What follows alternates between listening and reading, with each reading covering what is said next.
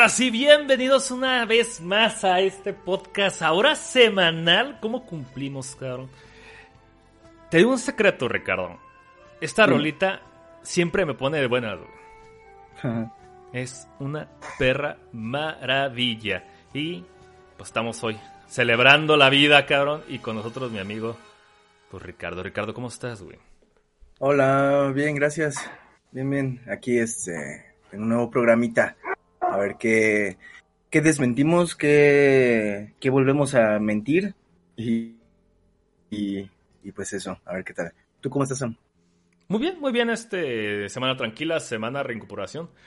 Eh, venimos con un programa, este, tranquilón, ahora sí.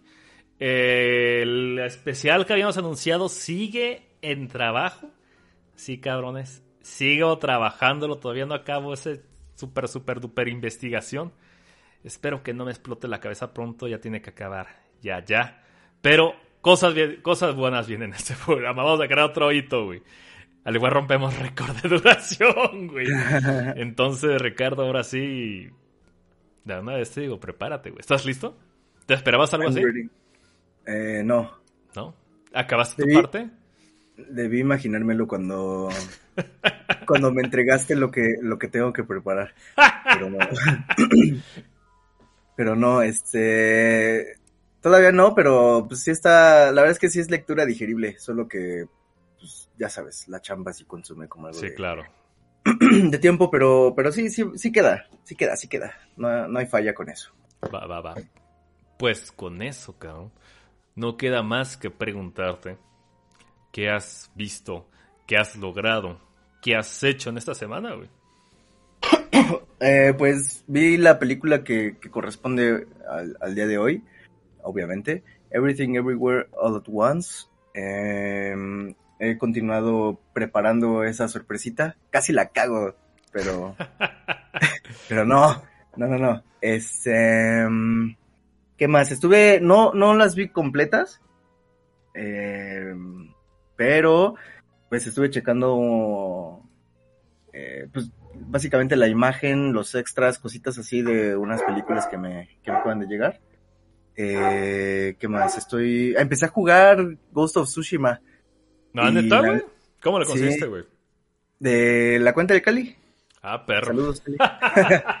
este, la neta está precioso, güey. Bueno, a mí me, a mí me me está gustando un, un chingo, güey. Está muy, muy chingón. Em, porque aparte, como que si es. Eh, o sea, hace cuenta. Eh, ¿Cómo se llama este pinche juego? ¿Nio? Nio tiene mucha, obviamente, pues mucha cultura japonesa, ¿no? Folclórica, más que nada. Aquí el folclore de alguna forma queda entremezclado con, con la realidad. O sea, no, no es, no hay fantasía, al menos hasta donde yo voy, no hay fantasía. Eh, sino que pues habla de la invasión mongola hacia lo, contra los, los japoneses. Este, pero sí tiene como ese, o sea, tiene esa parte folclórica en el sentido como de las creencias niponas, ¿sabes?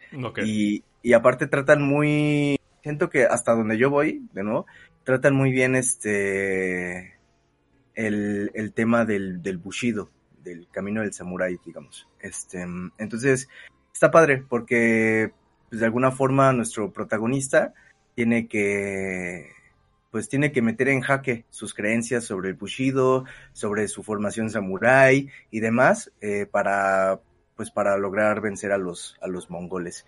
Entonces, está, está interesante. Y la verdad es que gráficamente se ve muy bonito. Sí tiene frame rate en, en muchas partes, pero... Pues, tiene, problemas de frame rate, sería, ¿no?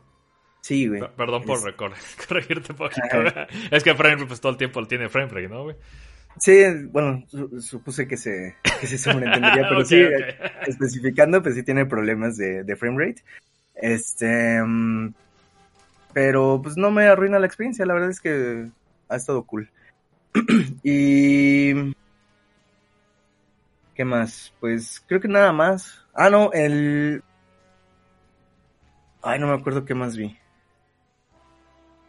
No me acuerdo qué más vi, pero a ver, tú platícame mientras también lo que me acuerdo. Este, ¿qué, qué tú qué has visto? ¿Qué, este, qué onda? Mira, afortunadamente, este, eh, eh, pude restaurar un poquito mi antigua computadora, mi antigua computadora la buena, comillas, comillas, ahí le metí un disco SSD mágico musical, reinstalé todo, etcétera, pero la parte importante de esto es que ya puedo volver a conseguir películas guiño guiño, güey. Y en esta computadora tengo una lista de películas que he visto de toda mi perra vida, güey. Entonces yo siempre actual, cada vez que veo una película la actualizo, la meto a la lista, güey. Tras, güey. Y llevo ahí un track record, tras, tras, tras. Y me gusta hacerlo por, por, por, por este, ¿cómo se llama? Por orden en que las vi, güey. Y voy marcando, ah, esta película fue la primera que vi en el año y esta fue la última, ¿no? Ya hago la, la cuenta y digo, ah, este año vi ciento y garra películas, ¿no? O voy menos, esta vez me estresé y la chingada, ¿no? Pero como ese archivo originalmente la tenía en este disco duro, pues realmente no tenía acceso y no llevé un tan buen registro de ello. Entonces no ha sido tan fácil, te das cuenta, no ha habido tanto el, el que has visto últimamente, güey. Ajá. Eso ha sido por mi parte, es el contexto, cabrón. Pero todavía no lo actualizo, pero aquí tengo una de las cosas interesantes que, que llegué a rescatar, ¿no? Oh.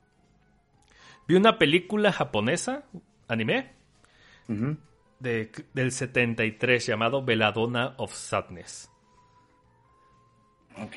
Es una película de Tezuka Productions, del creador de Astro Boy, del güey que hizo Kimber León Blanco, etcétera, etcétera. Yo creo que lo ubicas, güey. Ajá. Entonces, eh, este güey, eh, durante los 70s, eh, y gracias a la explotación de la, de la libertad sexual en los medios en Japón, tuvo la oportunidad de hacer varias películas este, con una temática más de adulto. Y entre ellos se encuentra Belladonna of Sadness que es una película muy... A ti te encantaría, es una película, así como tú dirías esa palabra, muy bonita. Pero de una temática adulta muy, este, muy impresionante, casi casi a modo de fábula. Porque es, este, es situada, creo que en Francia. Sí, es Veladona, sí, es Francia. En este, en por ahí de la Edad Media, güey, no sé, oscurantismo, padre. Y sobre la opresión de la figura de la mujer. Entonces, justamente Veladona Sadness es porque eh, eh, los, los, el, constante sufrimiento de esta, de la protagonista, ¿no? Eh, yo nunca había visto, y esto es muy interesante, nunca había visto animación tradicional con acuarela. Ok. Entonces, cuando empecé a verlo, a mí se me hizo raro porque cuando tú ves animación tradicional este de aquellos tiempos, si tú logras ver un poquito más a detalle, puedes ver las sombras entre el acetato y acetato. No sé si lo has visto, ¿no? Eh, eh, ponen el fondo y por personaje van colocando acetato. Entonces tú puedes distinguir qué acetato está enfrente de otro por la sombra que está. Pero esta sombra sería muy rara y muy gruesa, güey. ¿Y qué chingados es esto, güey? Ah, pues está siendo animado en acuarela, güey. Qué cagado. Entonces, en aspectos técnicos, llama la atención, pero también es de esas películas que son este, limitadas en presupuesto, pero se las ingenian con, este, con, la presentación. Entonces, ese es, es, un, es un espectáculo visual, contenido muy bueno y realmente pegadora. Eh, eh, eh, curiosidades, curiosidades con estas películas. Estas tres películas se trajeron a, a Estados Unidos, Diagonal América, como películas porno. ok. ¿Sabes por qué? ¿Por qué? Porque vieron el éxito de Fritz the Cat. De Ralph Bakshi. Ajá. Ok. Entonces dijeron, ah, los adultos también ven, ven cine de animación. Vamos a traer estas películas que podrían catalogarse como esto. Entonces. Sí, inclusive, inclusive, este, pues tuvieron, tuvo que enfrentarse este, este director a, a eso precisamente cuando hicieron el trabajo de animación del Señor de los Anillos, ¿no? Como ese, esa dicotomía de opinión entre si el cine animado era todavía de niños o que generalmente se asociaba a, los infantes, a los niños, o si ya podía ser consumido o, buscado por, por los adultos, por los abelardos como nosotros. Entonces se, se, encontraba mucho con, con, este, con ese tope cultural. Es, muy interesante con Ralph Bakshi porque sí tuvo problemas de financiamiento, sobre todo por... Tuvo más problemas por ser él. Porque Freeze the Cat tuvo como. Tuvo un, un presupuesto ínfimo, como menos de 10 millones de dólares, y alcanzó los 90 millones de dólares, güey. LOL. Fritz the Cat, güey. O sea, tienes el, el futuro asegurado, güey. Como director. ¿Cómo le echas echando a perder? Siendo Ralph Bakshi.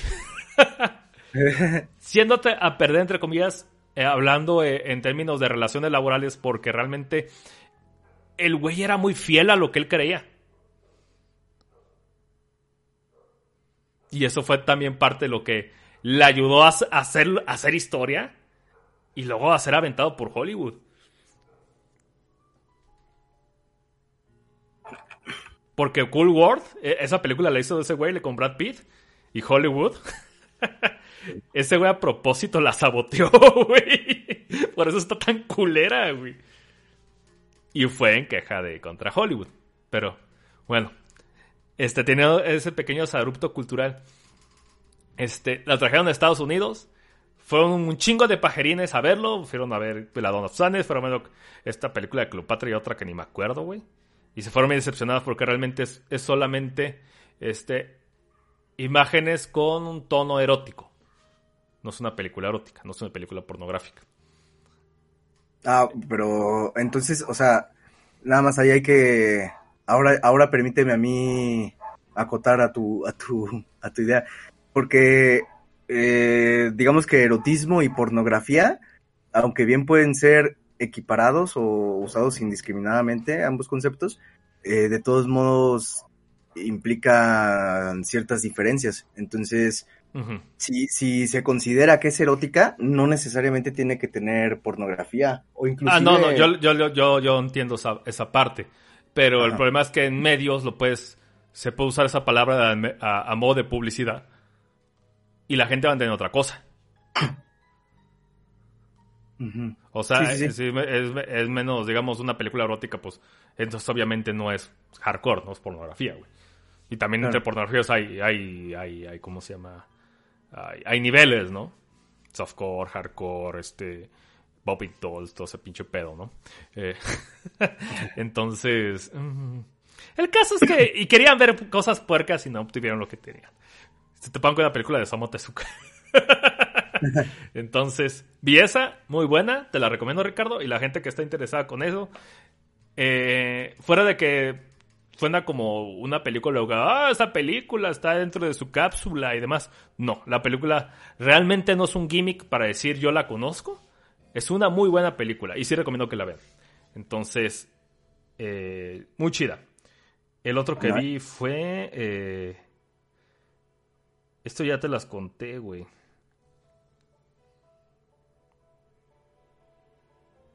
Ah, el mismo día que fui a ver este. Ya con esto acabo. El mismo día que fui a ver este Doctor Strange. Ajá. Tenía ganas de Sam Raimi.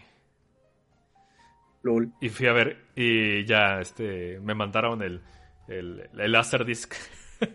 de, Quick, de Quick and the Dead. De 1990. El western de Sam Raimi, güey. Western de Sam Raimi. Sí, con un muy, muy, un muy, muy joven Leonardo DiCaprio, güey. Con una increíble Sharon Stone, güey. Y es el primer papel, creo que es de. No me acuerdo si es Josh Brolin. Pero ¿Broly, el de Dragon Ball? Josh Brolin, güey. No, no, güey. Entonces, eh, si es una película. Básicamente es un Casi casi es un boss rush porque es de puros enfrentamientos. Ok. Es una película muy contenida, muy sencilla. Si eres fan de Sam Raimi, pues puedes entrarle sin ningún problema. Tal vez si te gustan los, los western un poquito más sobrios, como todo western, sí se aleja un poquito mucho. Con respeto, pero se aleja. Y eso puede entrar en un área de frustración para cierto público. De hecho, Sam Raimi lo acuña el fracaso de la película en taquilla por eso, porque siente que se desvirtuó mucho de lo que es un western tradicional. Porque sí, está, sí, rosa absurdes, nivel Sam Raimi. Entonces, eh, es así, véanlo como para completar su acervo cultural de eh, filmográfico de Sam Raimi, güey.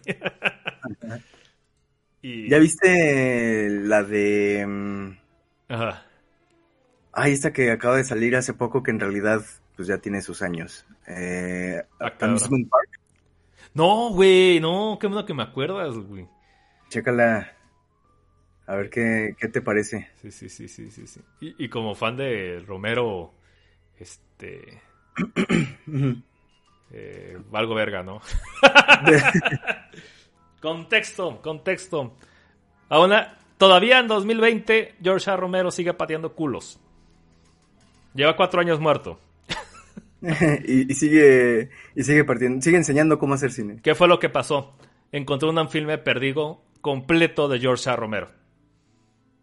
¿Cómo se pierde una película completa, Samuel? Este. George A. Romero le. este, creo que fue una iglesia mormona. O fue una iglesia cristiana. Le encargó hacer una película. Una película casi casi cuasi a modo documental. Y George. Romero hizo un George. Romero, hizo algo muy chingón. Pero se alejaba mucho del producto que querían sus clientes. Y entonces sus clientes, ¿qué crees? Enlataron la película, güeytas. Y nunca salió a la luz. Y hasta hace poco, no me acuerdo bien el contexto de cómo salió la luz. Y una distribuidora lo restauró en 4K y lo liberó Ajá. al público, güey. Y es una película de los 70s, cabrón. Creo que Shudder lo sacó, ¿no? No estoy seguro, la verdad. eh. ¿eh? Sí, ahí sí te fallo con el dato.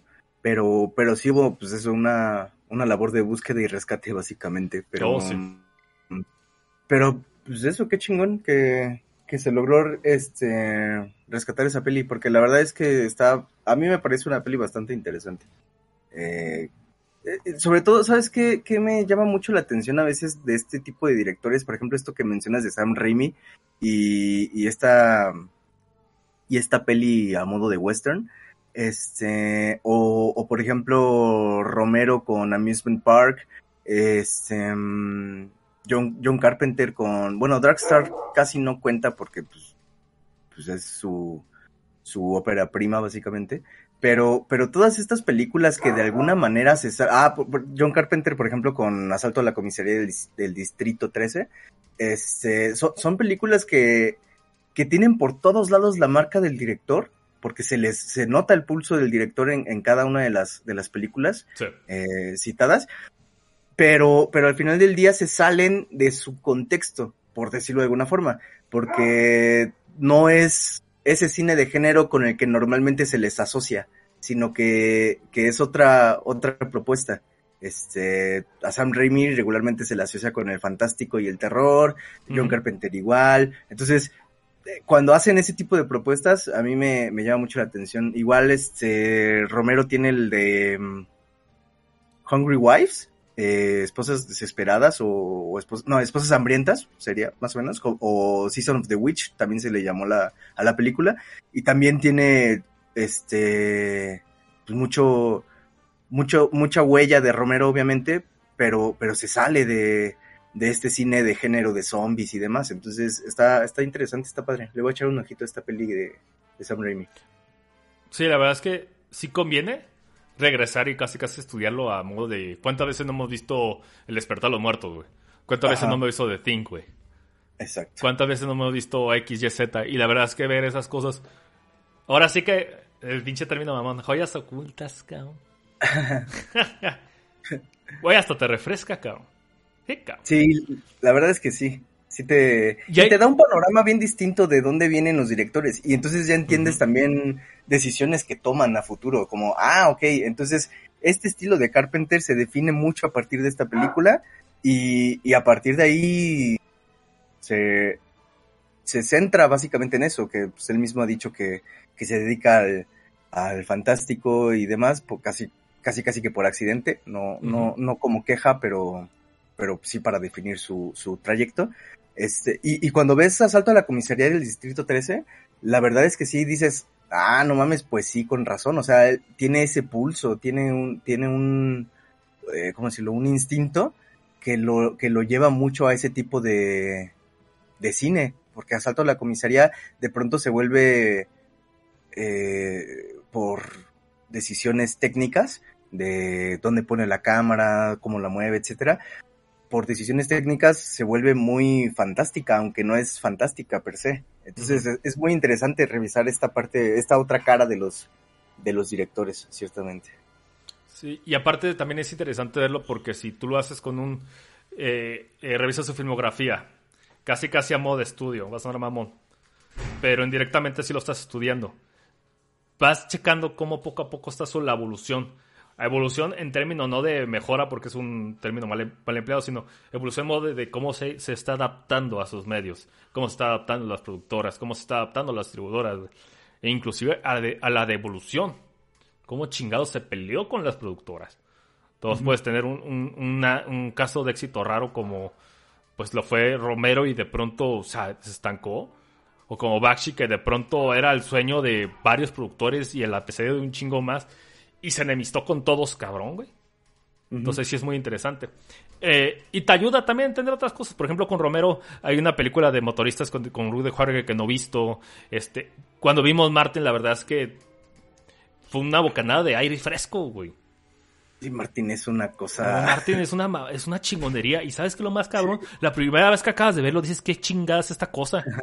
Sí. No es para tanto. Y luego cuando estás allá en la cama, oh, por Dios, es cabroncísimo. Ayuda mucho, güey. Ayuda mucho, ayuda mucho realmente. Este. Y dato curioso: George Romero dirigió una película sobre un mono asesino, güey. Y esa fue la tesis para el capítulo de, que Hal se pelea con el mono capuchino, güey. Ah, no mames. Sí, güey, se llama Monkey Shines. Ah, Monkey Shines. Fíjate, esa yo la tengo pendiente, pero, pero no la, no la he visto. Hay que hacer una especial de, de películas de changos asesinos. Porque hay varios, güey. Hay varios. Es, un gran género, güey. Sí, está, es, un, pues sí, es un subgénero por sí mismo. que no sean el, el, Señor de los Años y el planeta de los simios. ah, sí, que no es el planeta de los simios. Ah. Aunque, aunque quizás tendríamos que abordarla por encimita, pero... Mención honorífica. Mención obvia. Ya está ahí, güey. Y vayan a verla, vayan a ver la primera con Charlton Heston. Esa película es maravillosa, güey. Con su trasero perfecto. Oh, sí. ¿De quién? ¿De los simios o de Charlton Heston? de Heston. Ah, ok. y luego se vio un Gunnout. Oh, por Dios, güey. Este. ¿Algo más que quieras agregar, Ricardo? no, no, no, yo estoy bien. Oh, muy bien. Eh, pues yo creo que vámonos a las noticias. ¿Delate? Let's go. Let's go. Vámonos.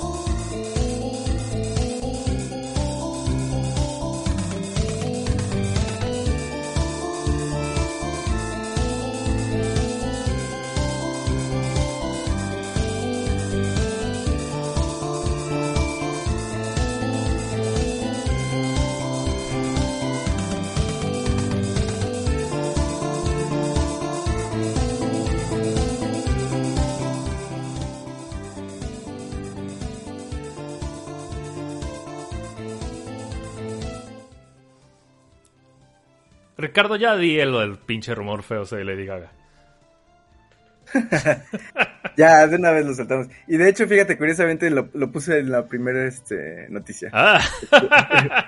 Mientras más pronto... Ojo, un rumor de noticias, señores. a ver, vamos, vamos a... ¿Y a... ahora qué le ponemos?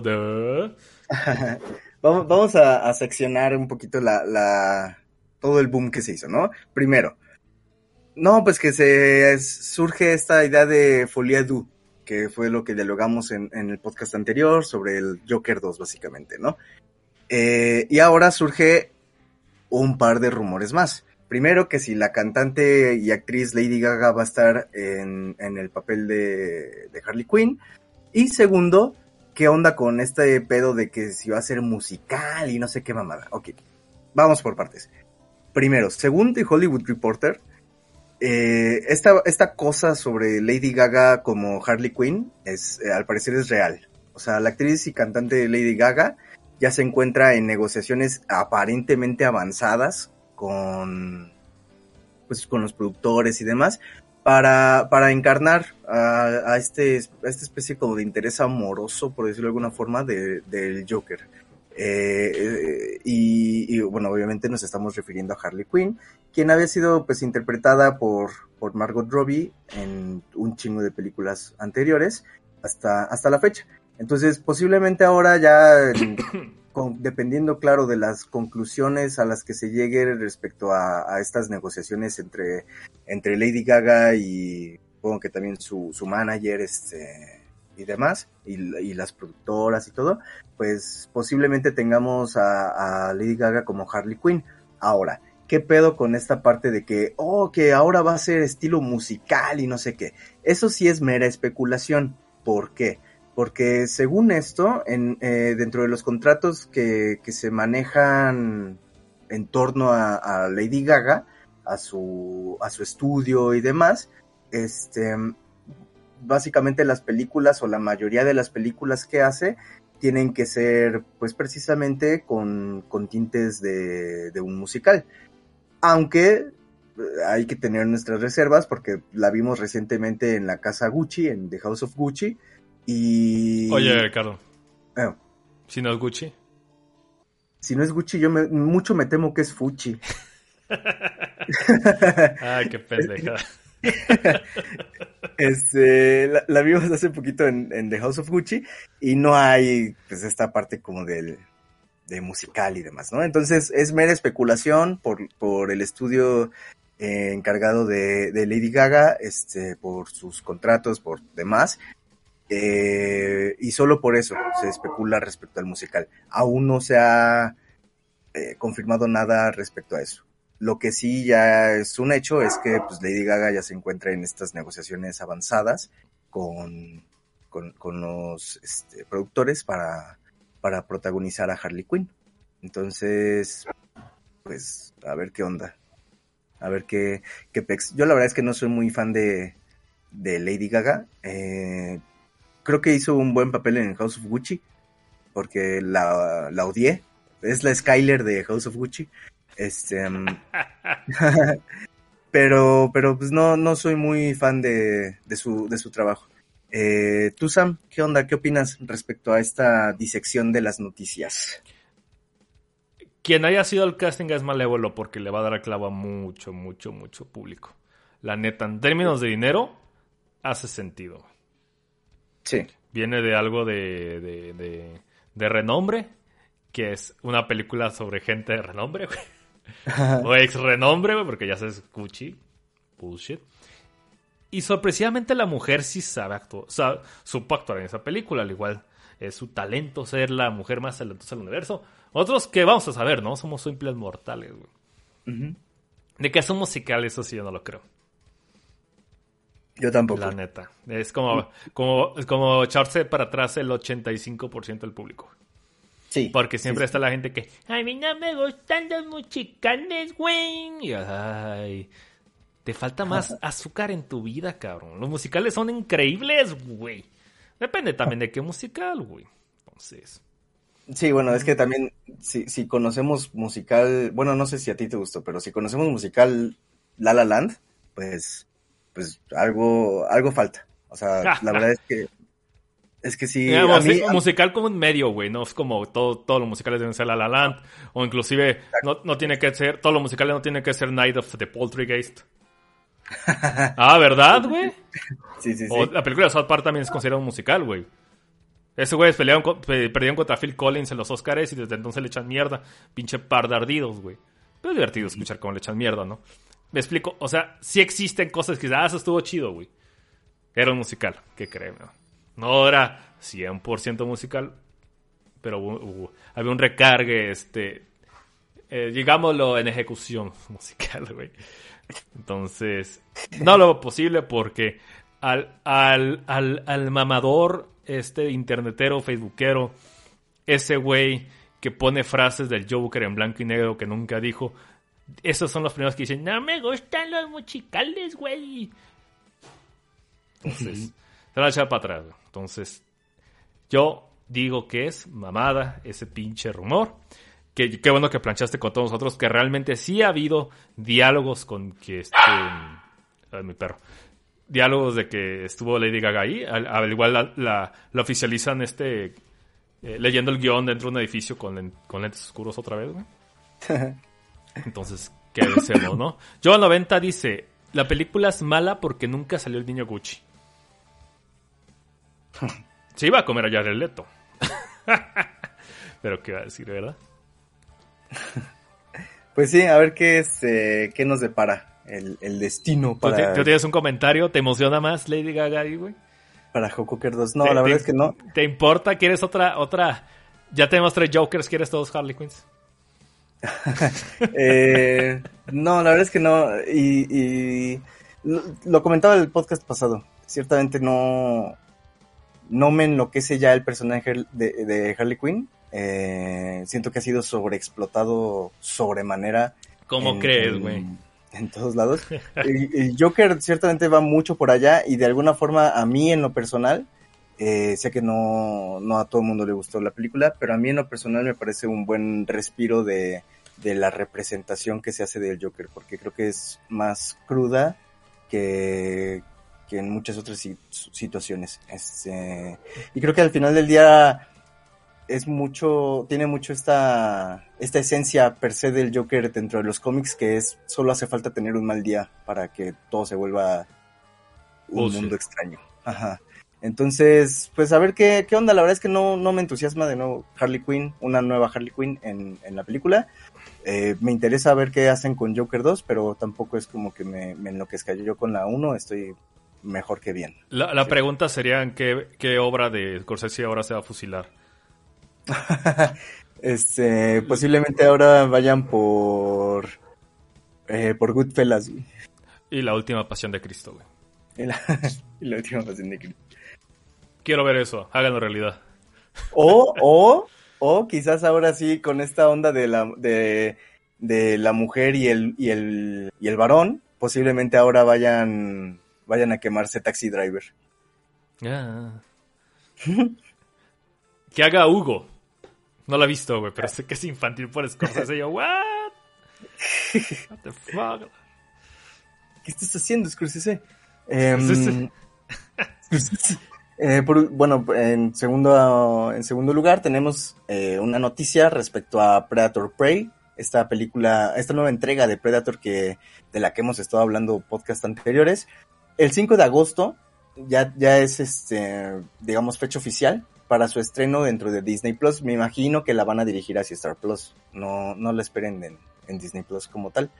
Eh, esta nueva entrega de la franquicia del Depredador está dirigida por Dan Trachtenberg, que es el director de Calle 10 Cloverfield, también una película que, que mencionamos hace poquito precisamente por, por este director encargado de Predator Prey. Y al parecer la película tendrá clasificación R en Estados Unidos.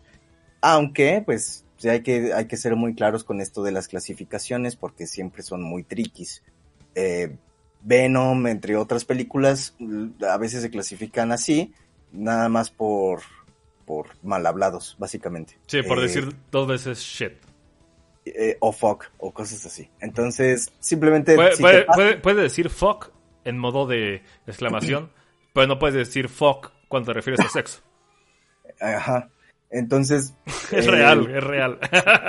sí, sí, sí, sí, es muy tricky esto de las, de las clasificaciones. Supuestamente se dice que eh, su clasificación es acuñada por la violencia sangrienta que, que está dentro de la película. Pero también hay que recordar que la película anterior del 2018, dirigida por Shane Black, tenía la misma, la misma clasificación y, pues realmente no, no es una película que haya sobresalido particularmente bien de, de toda esta saga de, de Depredador.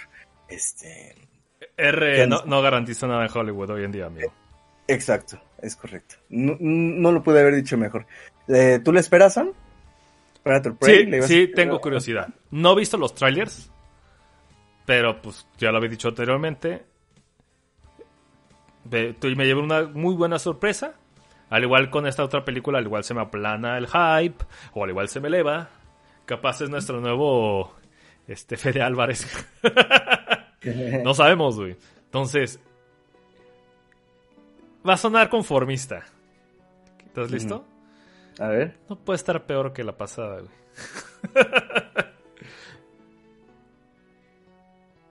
¿Sí me escuchaste? Sí, sí, sí.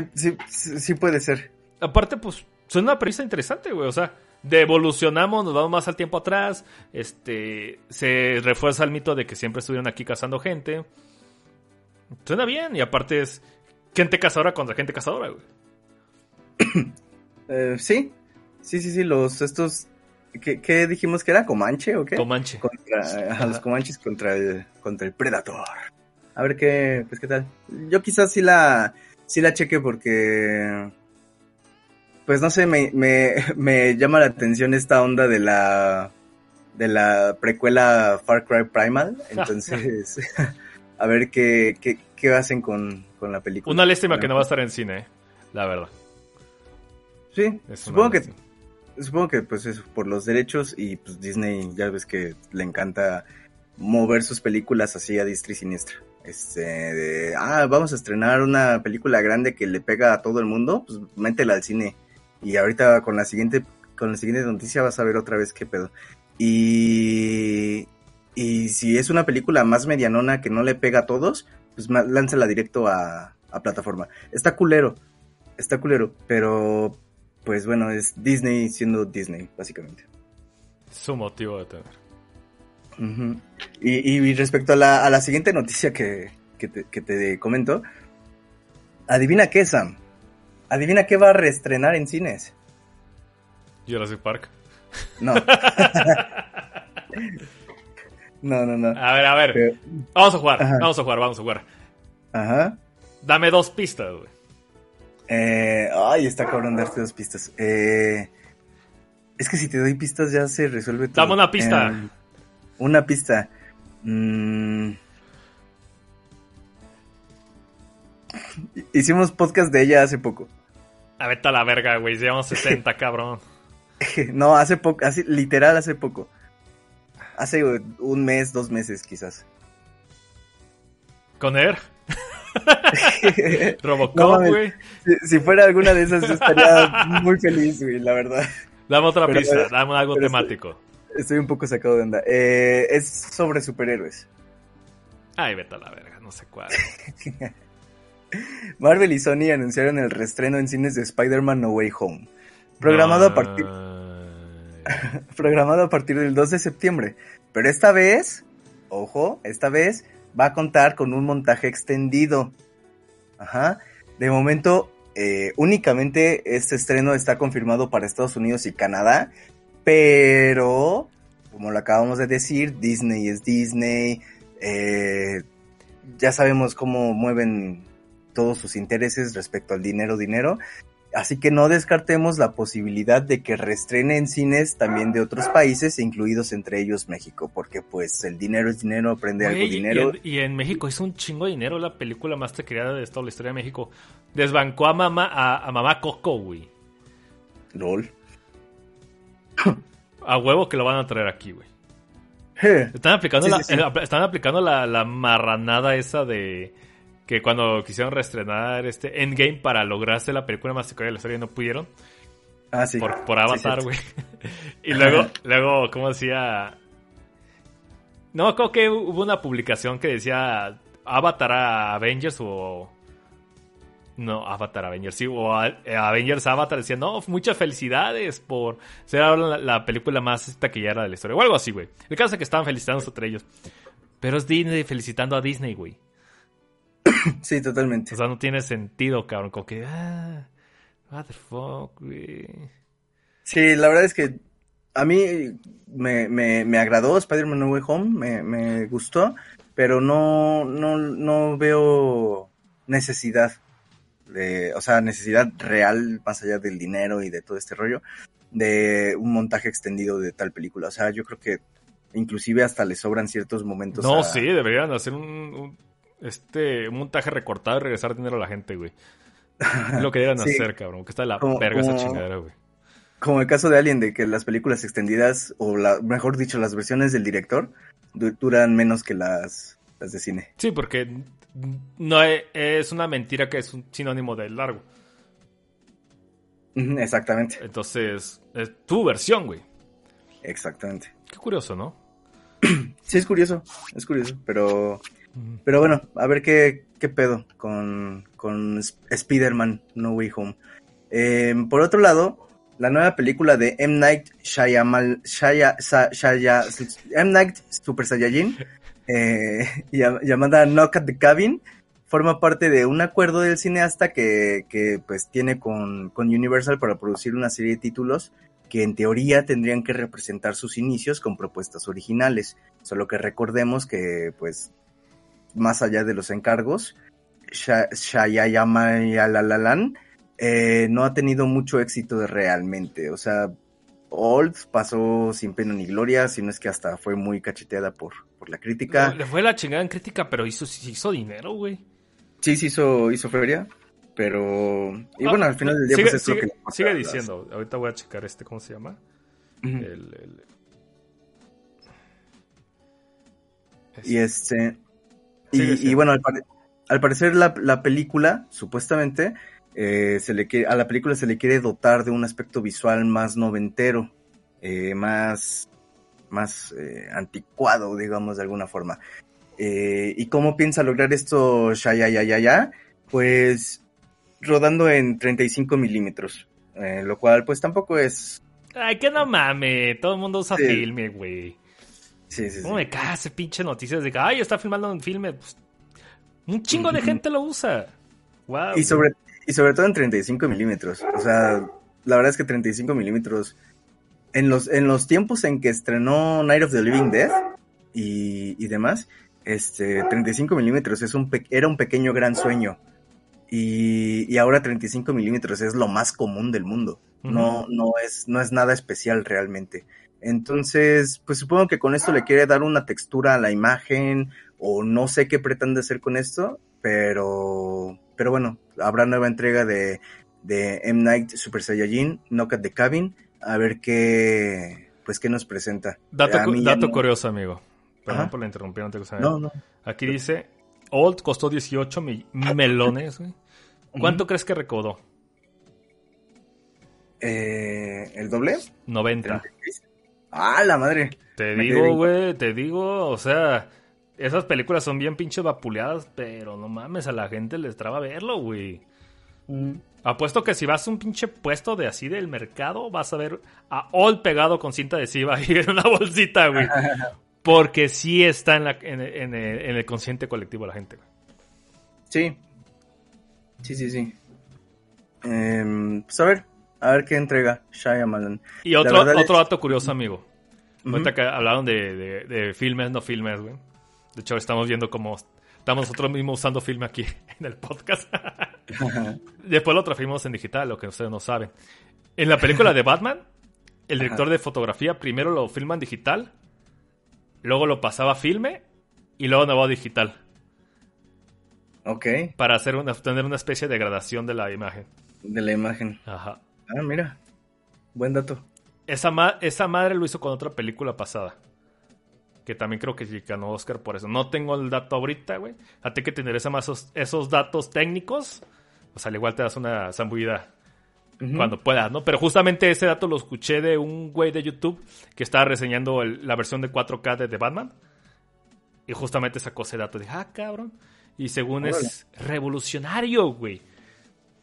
Mete saca, mete saca, sin albur, ¿no, güey? Entonces. Ahora, no solamente está el no usar. Usar filme, sino usar Ajá. filme y digital, güey. No se demoniza el digital, señores, no se demoniza el digital. De No, hecho, creo que Joker lo filmaron totalmente digital, güey. No escuché a nadie quejándose.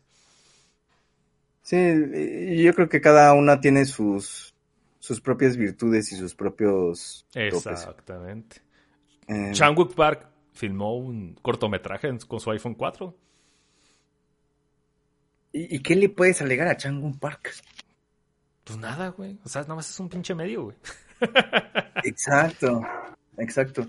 Eh, pero, pero sí es como el mame, ¿no? De lo que comentábamos también hace un chingo de podcast, ¿te acuerdas? Es de... cine real, güey, si está en filme.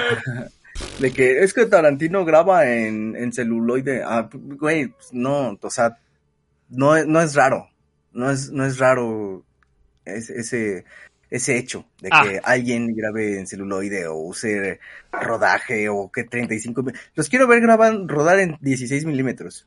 A ver qué. No, ¿quieres ver un, un verdadero ejercicio de regresión de cómo se filmaba antes, güey?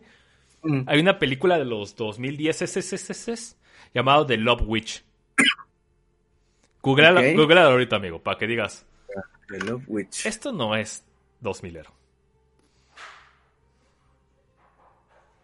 Ah, no, se ve muy noventero. Setentero, güey. Setentero, sí, ya estoy viendo las Ajá. imágenes de, de los. De los. Pues esto, las- como psicodélicas. Ajá. Como- Entonces busquen, ustedes amigos o amigas, busquen La Bruja del Amor de Love Witch y van a ver cómo realmente se vuelve, a- se puede re- recrear. Y esta es una película de bajo presupuesto, ¿eh? No, mo- O Hombre, presu- estoy viendo la, el, el- la- el cuadro de, de que no sé, no sé qué esté pasando, pero están en un en una especie como de comida con coronas y y estos trajes como del medievo, este, con, con un juglar ahí atrás tocando la flauta, o alguien con mandolina, comiendo pan, tomando en copas de vino de tipo este tipo Santo Grial y, y se ve súper eso es súper setentera, güey. Yo creo que la palabra es lograda. Entonces, yo no la he visto personalmente, pero me gustó mucho cómo estaba el tema. Porque no solamente era. "Ay, graban filmes, cineasta de verdad! Pinche falacia, güey. Sino que recreaban el modo de cómo se iluminaba. Cómo maquillaban. Las mismas cámaras, los mismos enfoques. Obviamente no existía el Steadicam entonces, todo tenía que ser montado, güey. De hecho, se ve técnicamente muy bien, güey. Y que yo sepa, la película, la verdad es que rifa muy bien.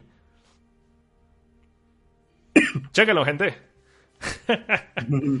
O si alguien le dice, está, film está grabada en, en el filme. Ah, ah, ah, no mames. ah, ah, ok. ¿Sabes cuál fue también grabada en film, amigo? Ya lo he dicho un chingo de veces. Mm. Star Wars, nueva trilogía. Ah, ah, ok. Ahí está su especial filme, güey. Pero bueno, eh, ¿algún otro comentario? Eh, pues no, nada más. Este, la verdad es que no, a mí no me entusiasma en particular este, es- esta nueva, eh, ¿cómo decirlo? Este nuevo, se me fue la palabra. Eh, eh, este momento, digamos, de Shyamalan. eh, parece que ha, siento yo que, que precisamente eh, la nota habla de, de que con su trato con Universal trata como de regresar a sus orígenes, que represente sus inicios, tal, tal, tal. Pero la verdad es que no sé si tú lo has percibido o, o a lo mejor solo es prejuicio mío, pero siento que precisamente ha hecho lo contrario, alejarse de su de su propuesta inicial, Esta, estas paletas de colores tan específicas en sus películas, este manejo del, del suspenso o, o de la trama en, eh, que, te- que tenía ritmos como muy, muy calmos y, y ahora es más como, bueno, muy calmos dentro de lo que cabe y dependiendo, claro, de, de qué momento, de qué película estemos hablando. Este, pero, pero siento que precisamente ha hecho lo contrario, alejarse de eso. Eh, hace poquito vi Old con, con mi novia, con Carla, y, y la verdad es que, o sea, no, no vi a Shyamalan ahí, o sea, bueno, sí lo vi porque hace un camión. lo que decir, dije, dije, "Ay, ojalá no lo diga, cabrón. Siempre está ahí, güey. Este, pero, pero no, o sea, no, no vi su, su estilo, no vi su esencia. Y, y creo que más bien está, está logrando lo contrario.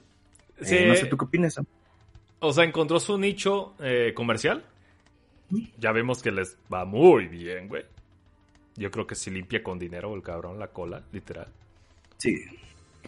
Eh, Es, es el nuevo Taika Waititi de Universal, güey. ah, que hace- de hecho, es más. Hace más dinero que Taika Waititi. Si vemos que lleva esa tendencia, wow, güey.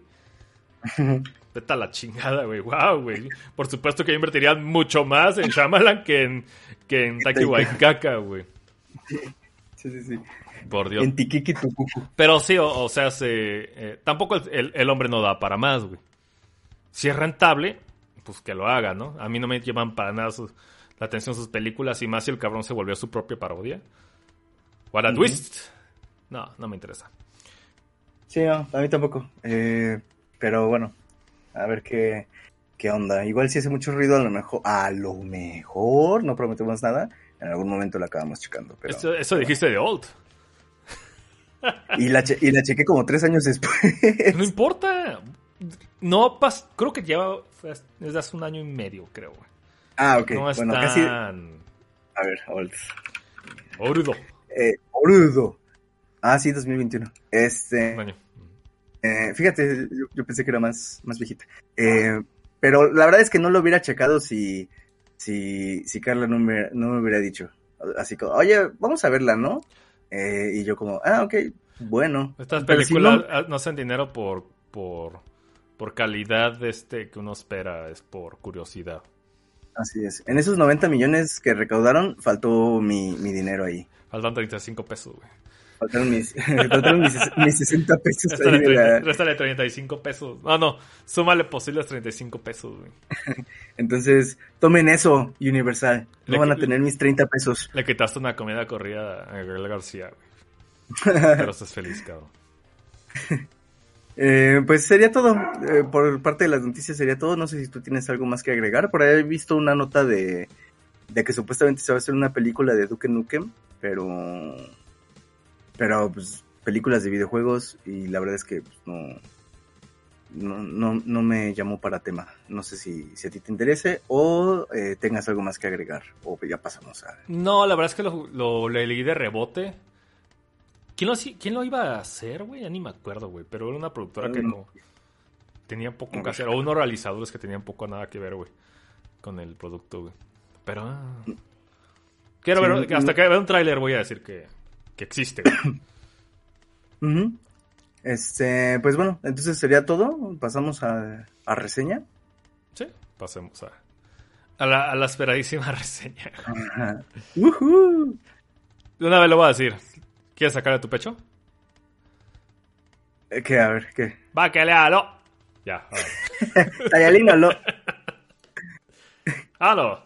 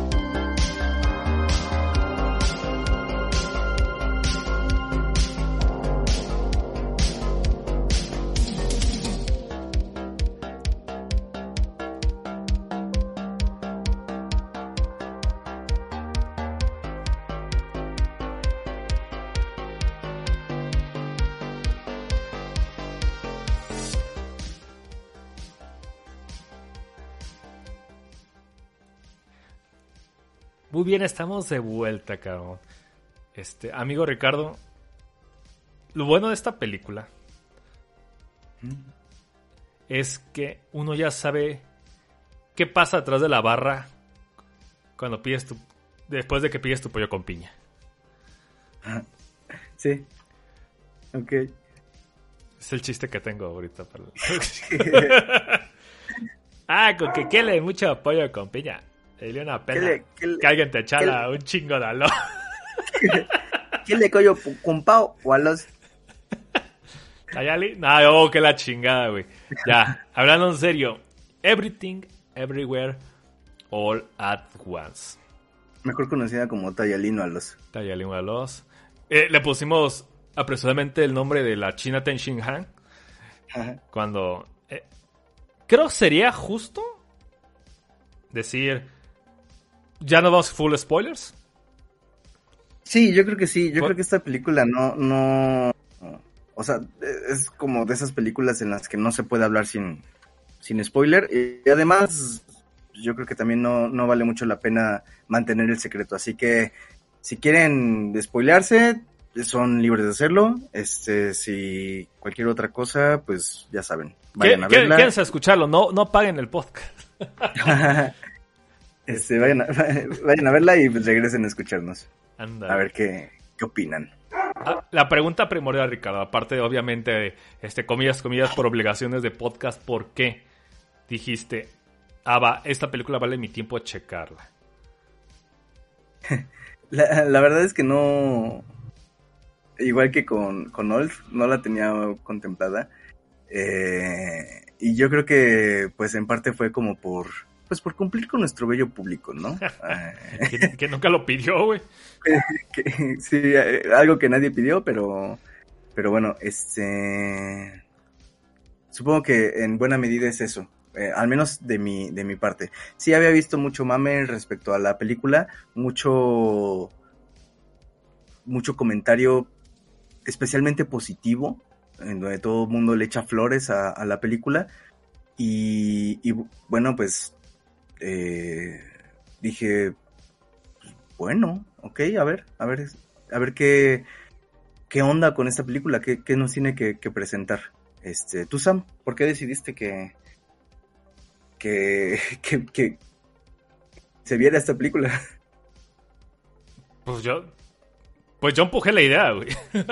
Ajá. Estoy igual que tú. Eh, pues sí, sí, yo soy el, responsable en esta ocasión, güey, ¿va?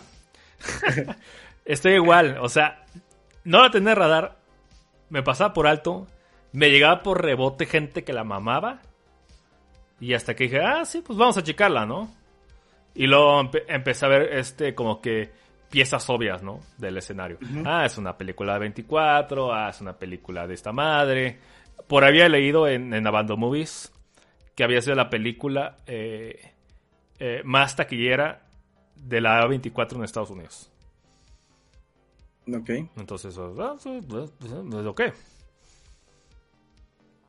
Y ya. Ah, y, nos llegó eh, la copia por adelantado a la casa, ¿no, Ricardo? Nos llegó ahí en 4K. Sí, no. Nos, mandaron la, la, copia para, pues precisamente para reseñar. A24 nos mandó la copia junto con una carta de agradecimiento por la por la futura reseña. Entonces, bueno, aquí estamos. Y un descuento en, Pollo, en Pollo Pau. Entonces, lo teníamos disponible y dije, pues, pues ya, ¿no? Chinga su madre. Vamos a verlo. La siguiente pregunta, Ricardo, te la voy a aventar porque soy un cobarde. ¿De acuerdo? Ah, quiero ver si estamos en la misma sintonía, porque justamente los dos estamos en la misma línea, cabrón. Ajá. Al igual esta es la parte donde nos separamos como Toreto y el otro güey que se mató. ¿Qué te pareció la película? bueno, a ver. Y, eh, y, ya conozco, ya conozco. Everything Everywhere All at Once. Eh, es una película de Dan Kwan y Daniel Scheinert este, escrita y, dirigida por ellos, por, esta dupla. Y, ellos son los responsables de Swiss Army Man, esta película en donde Daniel Redfield es, ¿qué se llama así, no? Harry Potter. Daniel, Daniel Radcliffe. Daniel Radcliffe, ese. Este es un cadáver que se echa pedos en toda la película y fue ganadora de, un CHS en su, Mira, su tiempo. Está dirigido por los Daniels. Tiene a Daniel Radcliffe y a Paul Dano. Y a Paul Dano. Es la película donde es puro Daniel. Puro Daniel. Este. y faltó Daniel San, pero bueno. Este. Everything Everywhere All at Once es, es dirigida por, por esta dupla. Responsable de Swiss Army Man. A mí lo mismo de Swiss Army Man no me. No me enloqueció particularmente. La vi en su momento y, y no me pareció ni siquiera divertida. Eh, en su, en su planteamiento. Eh, y, pues por alguna razón, muchos de nuestros allegados y de el círculo Twitter y de muchas otras este, plataformas, le echaban muchas flores a esta película. Eh, que es la mejor película de no sé qué, que es la mejor película del multiverso, que desbancó a Doctor Strange, que también Doctor Strange ya tenemos ahí nuestra opinión muy clara al respecto. Eh, o sea, empezó mucho con ese mame.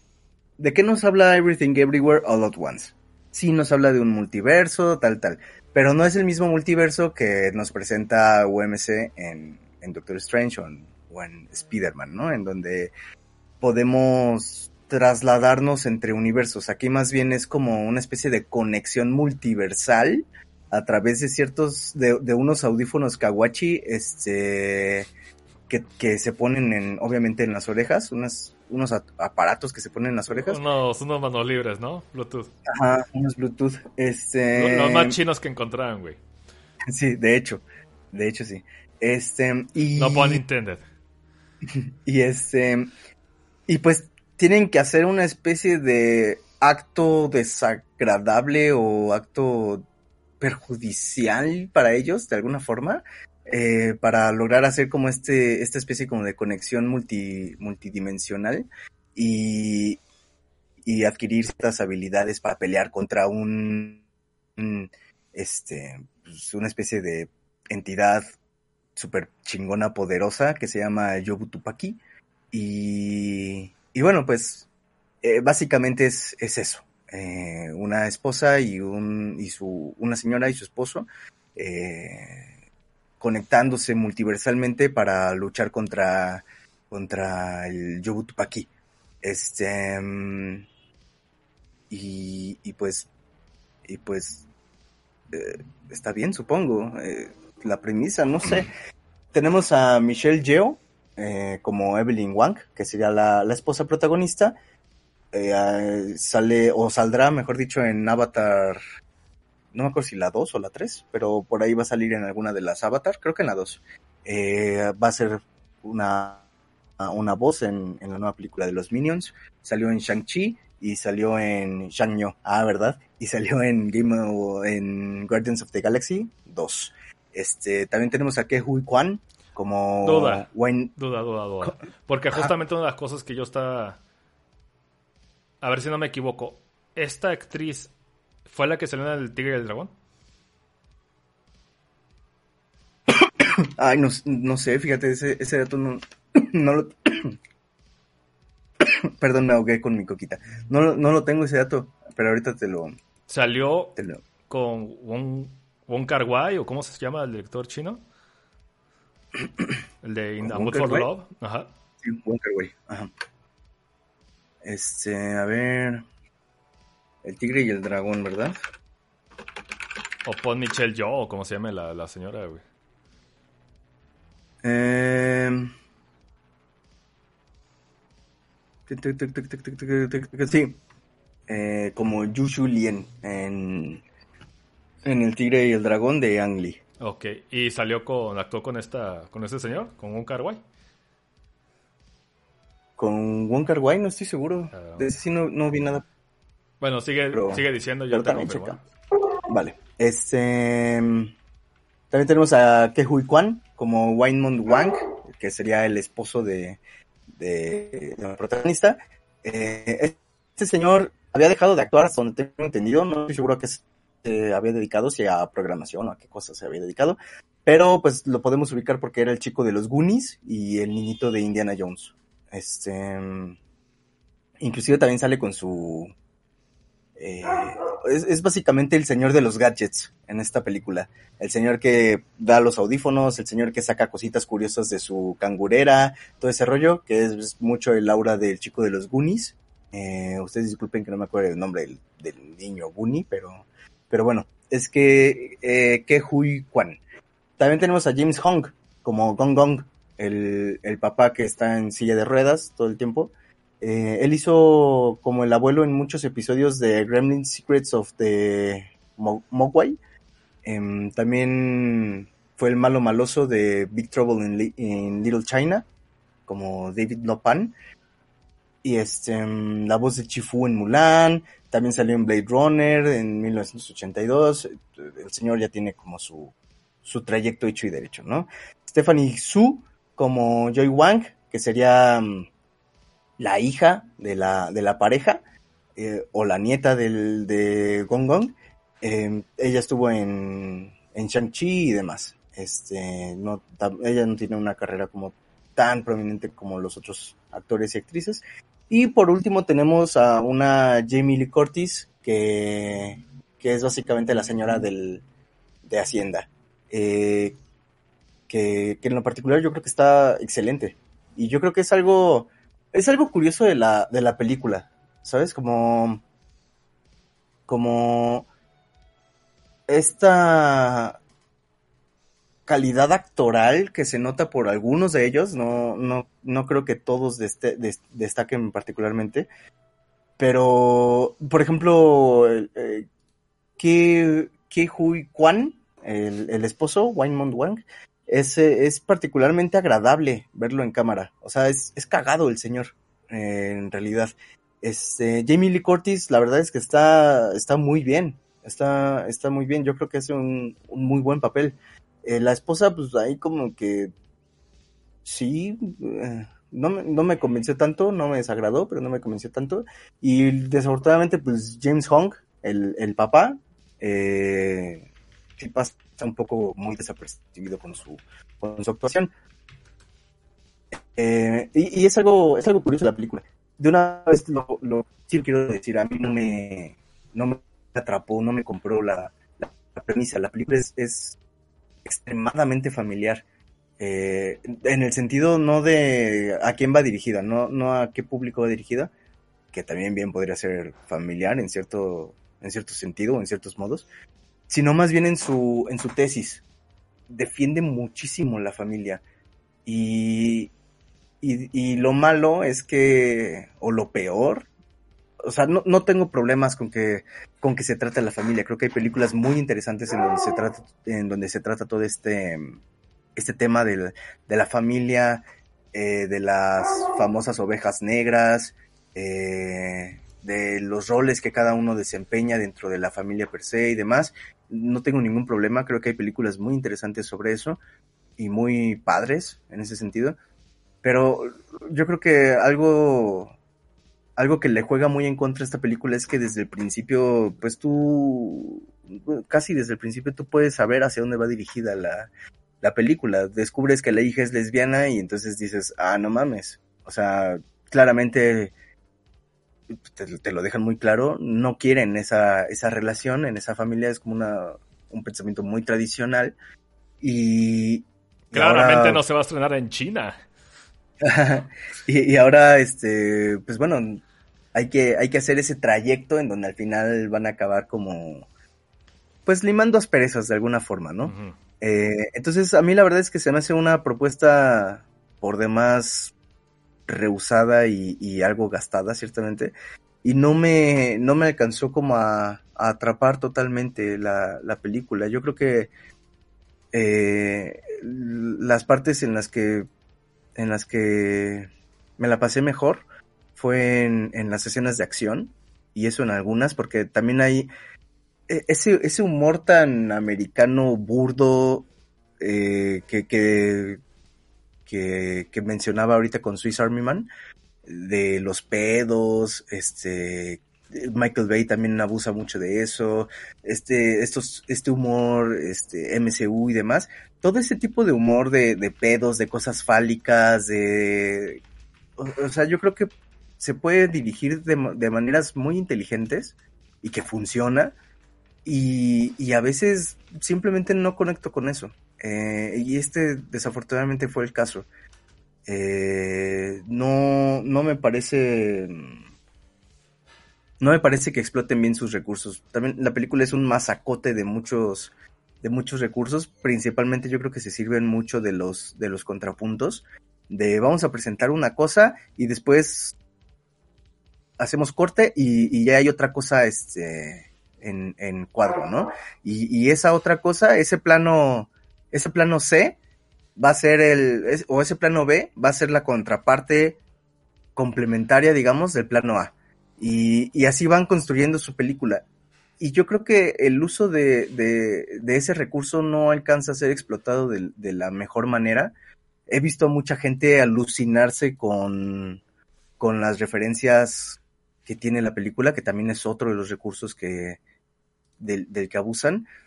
Eh, yo creo que el que más me pareció medio cagado es el del ra, Raccoon, Raccoon Queer o Racu, Raccoon Queer, o no sé cómo, el, Ra- la Ra- parodia. el Rakakuni, güey. Ándale, Rakakuni. Este. Que, que pues es la parodia de Ratatouille. Y, Ah, y yo creo que. ¿Neta? oh, sí, te lo juro. Yo, yo creo que fue lo. O sea, a mí la verdad es que toda la secuencia de, de los monos de Odisea en el espacio y de las manos de salchicha me parece por demás excesiva o sobrada. No sé cómo, cómo expresarlo. No, no me. No me generó gracia ni, ni siquiera desagrado, ¿sabes? O sea, lo veía y era como. Ah, ok.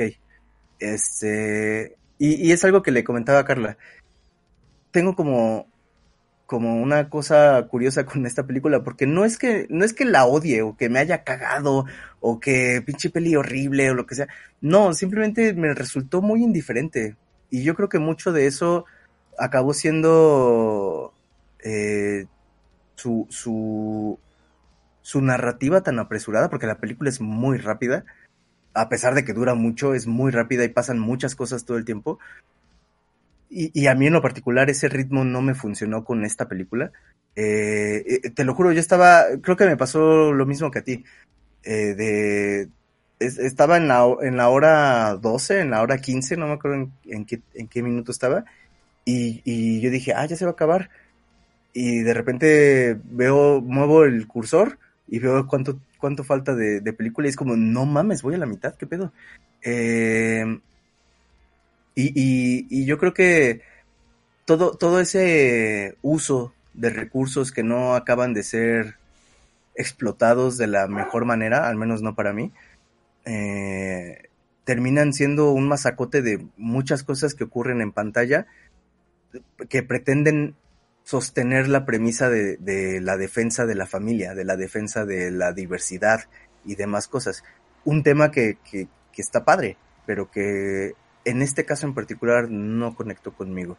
Y, y, el final que se supondría que tendría que ser emotivo por demás y, y, muchas otras cosas, en donde todo concluye, se liman las perezas, no es el final rosa que siempre nos presentan, eso sí se lo reconozco, es un final áspero en donde la señora dice todas las verdades que, que piensa, eh, inclusive en algún momento se lo dice al esposo, eh, deberías de ver mi vida sin ti, vi, mi, vida sin ti y, era perfecta, era increíble.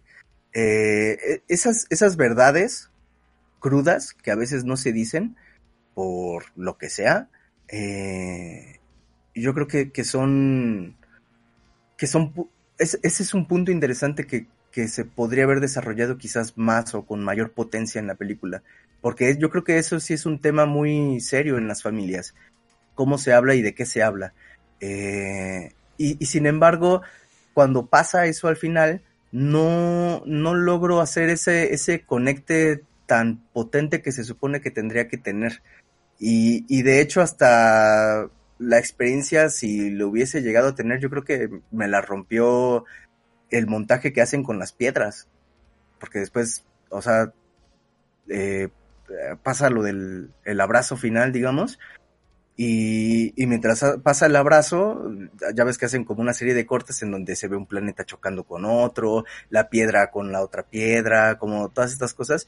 Y la verdad es que todo eso a mí me acabó como saturando, por decirlo de alguna forma. No, no alcancé a, a disfrutar la película como, pues como la mayoría de la gente este, la, la disfrutó y, y la verdad es que por mí, pues qué chido que la hayan disfrutado desafortunadamente, bueno, yo no, no alcancé a conectar tanto con ella. Este, tú, Sam, que ya, ya hablé muchísimo, perdón, que... que no, que, no, estuvo, que, estuvo excelente, cabrón. ¿Cuál es tu pregunta?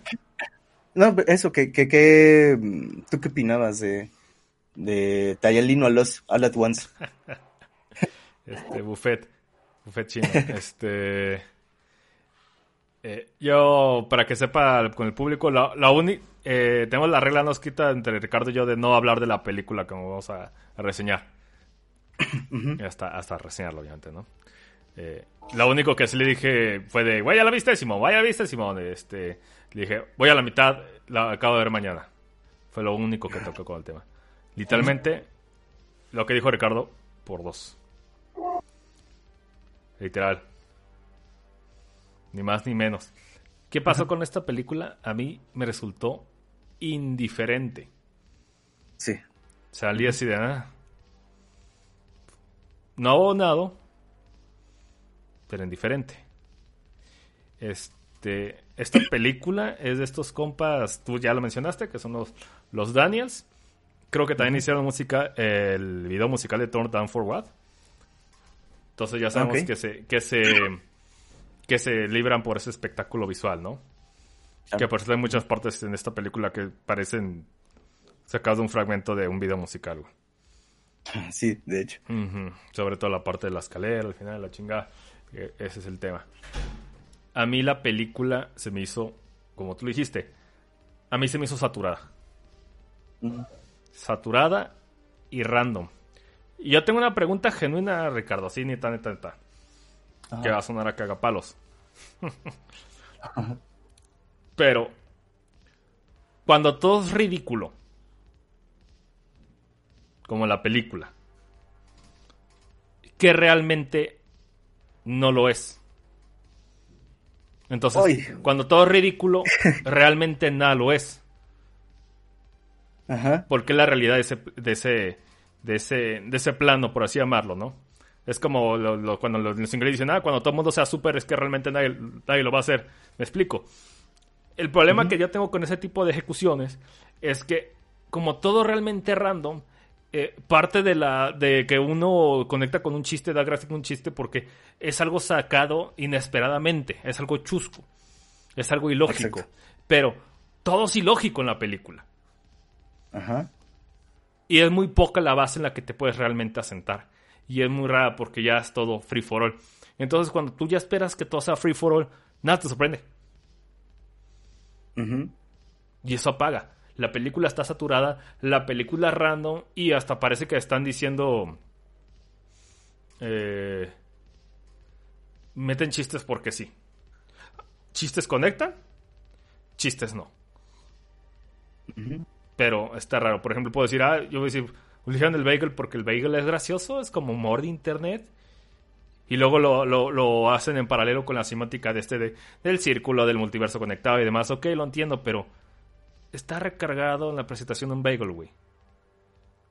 Sí. O sea, entiendo como que el, el ve el chiste, dice, ve el chiste, ve el chiste, güey. Entonces. Y, justo, y, justo yo creo que ese es uno de lo, de lo, algo de lo que más le perjudica a la película. Una disculpa por, por bien este, andan, ladrando otros perros en, aledaños con los vecinos y bien le sigue el juego. Quiero cotorrear. Este, yo creo, yo creo que, eso es algo que le, que le perjudica muchísimo a la película y es algo de lo que constantemente me quejo cada que vemos una película de Marvel. ¿Por qué, me, ¿Por qué el chiste que me acabas de contar me lo recuentas pero con imagen o con diálogo? Es, es una cosa muy no sé por, no sé por qué de pronto el humor ha tendido como a esa, a esa cuestión. A mí me gusta mucho la definición que, que tiene Freud del, del, chiste, porque yo creo que le da justo el clavo.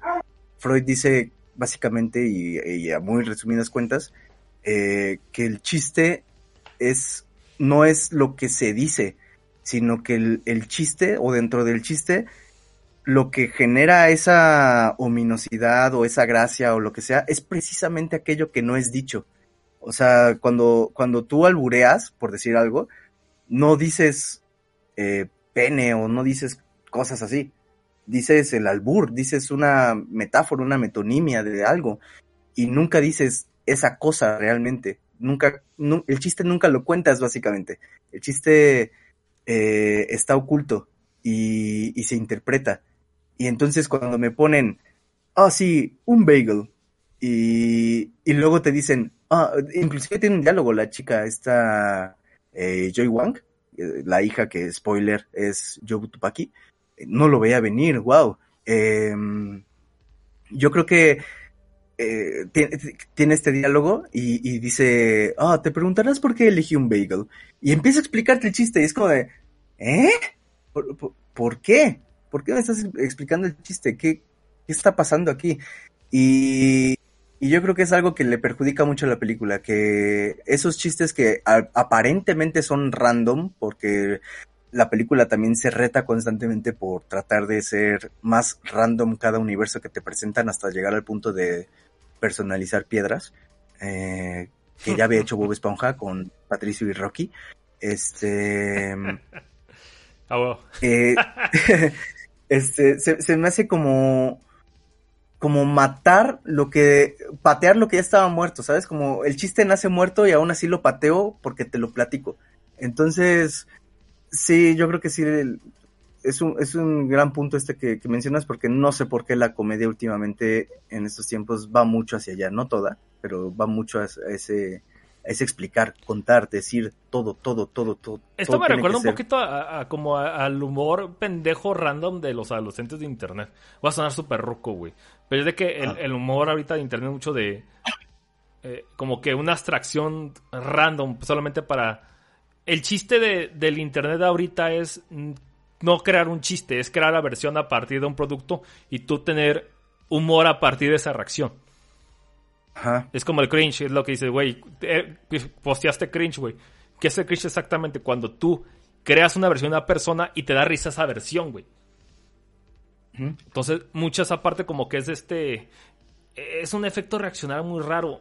Eh, hay buenos chistes, pero siento que se apaga personalmente para mí un poquillo en, muchos lados. Es muy saturado. Demasiado. O sea, yo creo que iban a descansar un rato. Si creen ese, me recordó, este, nada que ver, pero me recordó como en, en, en God Gems no dejan de hablar todo el tiempo. Pero este, es este no es como un, en un guion constante que en God Gems funciona perfectamente, güey. ¿Sabes en cuál no, en cuál siento que funciona así? Y, que de hecho fue un punto que también tocamos al, respecto, en Guardianes de la Galaxia 2, cuando, cuando Nebula está sentada como medio reflexionando y creo que llega este, eh, no me acuerdo si llega Chris Pratt o llega Gamora. No es Nebula. Pero... ¿La hermana? La robot, la hermana robot. Ok. Este, y, está sentada en, como en un páramo, reflexionando y todo, y, te decía, es que hasta en esos momentos en donde se supone que son momentos reflexivos o de apreciación o de lo que sea, o de crecimiento de personaje, lo que tú quieras, hasta en esos momentos no dejan de poner música de fondo, y entonces ocurre algo que se estrella la nave y no sé qué tanto pasa, y llega la hermana, y llega no sé quién, y empiezan a hablar más y más y más y más, y todo el tiempo están así. Y, y eso le acabó perjudicando entre otras cosas, a, Guardianes de la Galaxia 2. Y yo creo que eh, en, en, cierta o en mucha medida, esto es lo que le pasa a esta película. No tiene esos momentos de respirar o de, o de introspección de cada personaje, que a veces también el público agradece, hay que decirlo también. Se logra un ratito con la escena de las piedras. Ah, sí. Sí, pero luego la escena de las piedras también la usan para crear un punto de inflexión sobre lo que realmente trata la película. Así es. Y es ahí cuando gana mucha gente, o en tu caso, pues dices, eh, sí, era esto, ¿no? Y ahí va al, al, al otro punto lo que voy. La película es muy redundante en su final. Muchísimo. Redundante en ejecución porque repiten, repiten, repiten. Güey, si dicen love is love, me iba a meter, meter un pinche tiro en la jeta, güey. De lo obvio, güey. Y este, esto es un ejercicio que ya antes había realizado con otras películas. Es, esta es una película con humor ridículo, ridículo en el sentido de que es no tiene un, en la realidad como base, sino que es free for all. No me refiero a que la película sea una ridiculez, sino que es ridícula por sus ejecuciones. Y este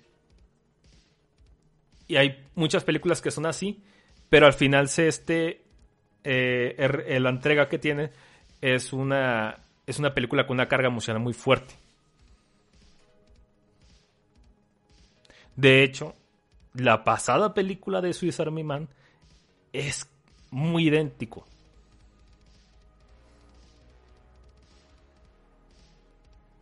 No, sí, me explique. Mm, esto, esto- estaba tratando de pensar como en qué sentido idéntico, pero no alcanzo como a... Pues igual, o sea, es un escenario absurdo que se presta a absurdeces. Y al Ah, final es, una, es una introspección de, de personajes este, con preguntas existen- existencialistas sobre eh, su trato él con las demás personas, este, eh, el aterrizamiento de, de él con la realidad. Ujú, Es- Sí, sí, sí. Tiene muchos paralelismos con eso, güey. sí, total, Entonces, esto ya lo he visto. totalmente. Y, Y- y yo creo que, que de alguna forma ambas películas, de nuevo, tienen, eh, eh, tienen temas medulares muy fuertes o muy, muy interesantes que pueden ser explotados de muchísimas formas, pero que acaban siendo carcomidos por la estructura que se propone Por la, por, la presentación, por ejemplo, a mí mi señora dijo, oye, pues que la pinche película inicia con un cadáver pedorrido, no sé, yo dije, güey, tus pendejadas y se fue, ¿no? Pues así, sí entiendo por qué no le dio oportunidad. Pero es parte del, del, del arriesgue, ¿no? Muchas personas la agarran y otros no. Pero esta película sí se fue 100% mame, pues no tan trans- transgresor. Luego lo, lo, lo- lo insertan poco a poco. Ahí fueron un poquito más inteligentes los Daniels para ganarse más público. Pero sí lo existe. Sí. para crear esa sensación de, ay, riesgo en pantalla, supongo. No sé, güey. También, lo que yo analizaba es que, ¿cuál es la diferencia? Tanto con Swiss Army Man con esta película. ¿Por qué esta pinche película está siendo un éxito y por qué Swiss Army Man fue más, más mediado, güey? ¿Por qué? Al, al menos a mi parecer, Swiss Army Man se basa en el enfoque de un solo personaje. Un adolescente, ¿no? Ah, ok. Esta película tiene mucho más personajes con la que mucho más público se puede identificar. Sí, total, tenemos Entonces- a la, la señora que secretamente vive infeliz, pero que trata de sostener esta promesa sagrada, el esposo que eh, aparentemente es, es este señor inocente, juguetón, infantil, pero que eh, quiere divorciarse, algo que se nos presenta también desde el principio, este, o, o está por ahí en mente el divorcio, la hija rechazada, el, el abuelo indiferente, o sea, es como La, La la- mezcla de- la- la hija que, que no se bien con los con la madre, este el abuelo que supongo que es la parte este reacia, este cómo se llama Eh, conservadora y que hace papel de Héctor Salamanca por alguna razón, güey. Eh, y luego también tenemos el área de pues pues el las oficinas de gobierno, ¿no? El, el, el pópulo, el trabajador común, el o sea, sí es mucho más abierto en ese sentido. Así es. Entonces, para mí, yo creo que es el un ejercicio cuasi similar o un ejercicio extendido de eso, pero con más personajes. Ujú.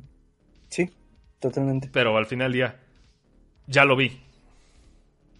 Y no sé si porque sea porque yo me identifique más con el personaje de Swiss Army Man, pero yo siento que está mucho mejor hecho un Swiss Army Man, mil veces. En Army Man sí respiras, güey. En no es obvio lo, lo que te van a querer decir al final. Sí, sí, lo, lo mantiene un poco más en entre bambalinas. Esta película se, se literalmente se, bueno, no literalmente, ¿no? Pero se desnuda desde el principio. Este, y Swiss Army Man espera a exponerse casi en sus, en sus, pues de la mitad en adelante, básicamente.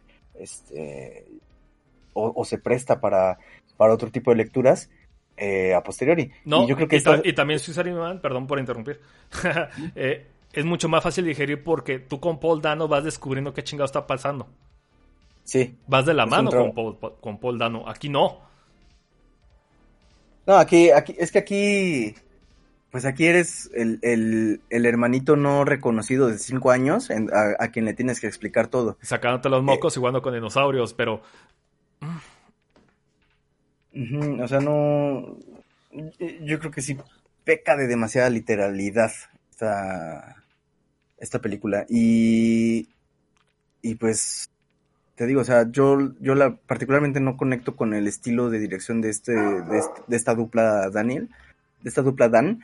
Eh, Swiss Army Man no, no me enloqueció, pero sí reconozco que tiene otras virtudes mejor explotadas que, que Tayelino a los All at Once.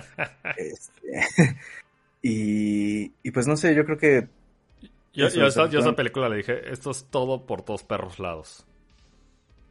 sí. Porque se siente todo está por todos perros lados, güey. Es todo. Una puta cena, güey. Menos es más en este caso, güey. Entonces digo, mm, mm, pues qué hago, güey.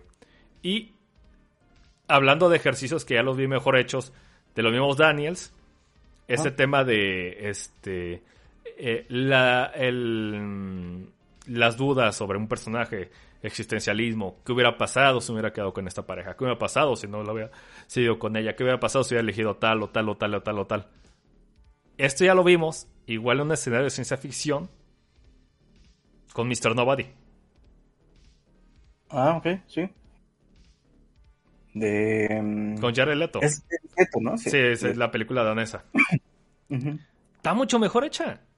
Sí. mucho mejor tranquila, te da tiempo de respirar, te da tiempo de, de desgarrarte de exactamente de la problemática no problemática que, que sucedió. Y de hecho es mucho más claro con, con, con Mr. Nobody, porque en Mr. Nobody no existe ningún caso de arrepentimiento. Al final, en Mr. Nobody aprende que él mismo es quien es por las decisiones que tomó y está feliz con ello. Y aquí en, en este final es como, tengo que depender de otras personas para darle sentido. Si no, no habría final. Ajá, y en Mr. Nobody literalmente en la película es el último persona de su tipo, güey. Ajá. Entonces, es mucho más desesperado, un poquito más este...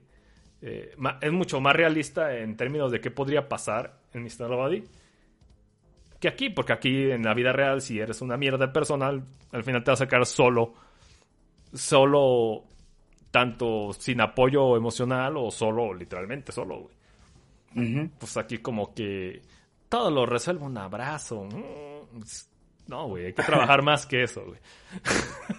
Sí, y, y fíjate que, te digo, o sea, tiene, tiene recursos que, que, que sin duda son interesantes, pero que acaban siendo apagados por, por su misma exposición a la que los someten. Eh, esta parte del abrazo, cuando hacen el, el, el, el, Love wins. el, el corte, cuando, cuando hacen el corte y te sale el choque entre planetas, yo lo que, yo lo primero que pensé fue, claro, o sea, qué interesante, la violencia que implica el abrazo, la, la fuerza que implica ese, ese abrazo, es que es violento, pero a la vez no, pero a la vez es natural, pero a la vez es caótico, o sea, como, como me, me parecía muy poético, y de pronto me lo cortan y creo que ponen el de las piedras y luego otra cosa y otra cosa y otra cosa. Y entonces eso que me había generado en un principio el abrazo, que es lo que te decía, como ese final que tendría que haber sido emotivo, reflexivo de muchas cosas, un, un conglomerado de, de muchas emociones, de pensamientos, demás, acaba siendo eh, cada vez más empujado por cada una de las presentaciones que te van poniendo. Y Y es muy redundante porque dice lo mismo. sí, O sea, pa- parece que la, que, que- que la protagonista ya tiene la respuesta desde que ya está agarrándose a putazo, no está descubriendo qué está qué va pasando poco a poco, no es como ¿cuál es la- el método de, de de descubrimiento a través de preguntas? ¿El método mayéutico? Ajá. No está aquí. Ujú. O, y- o, o este eh, también como bueno, lo que pasa es que el, el mayéutico si no estoy confundiéndome por ahí nos corregirán Ajá. eh, eh, creo que tiene que ver o sea sí sí es por preguntas pero es a partir de dos o sea Sí, es un ejercicio de dos, güey. es- dialéctica ahí, güey. del maestro. Y, y también estaría la, la propuesta cartesiana, digamos, de, de la pregunta originaria como, como método adquisitivo del conocimiento. Güey, Eh, la- The End of Evangelion lo hace mejor. to- o sea, sí, sí, sí, sí. Es porque, o sea, poco a poco podemos sacar muchos ejemplos. Qué buena película es de The End of Evangelion, ¿eh? No más. O, o, o estas películas que te ponen fin y de repente un signo de interrogación, ¿fin? ¿Ok? este, pero sí, yo creo que se tropieza mucho la película y acaba no, no, no, más que tropezarse, no. Yo creo que más bien corre demasiado rápido y acaba atropellando su propia idea o la génesis de, de un pensamiento o de una reflexión.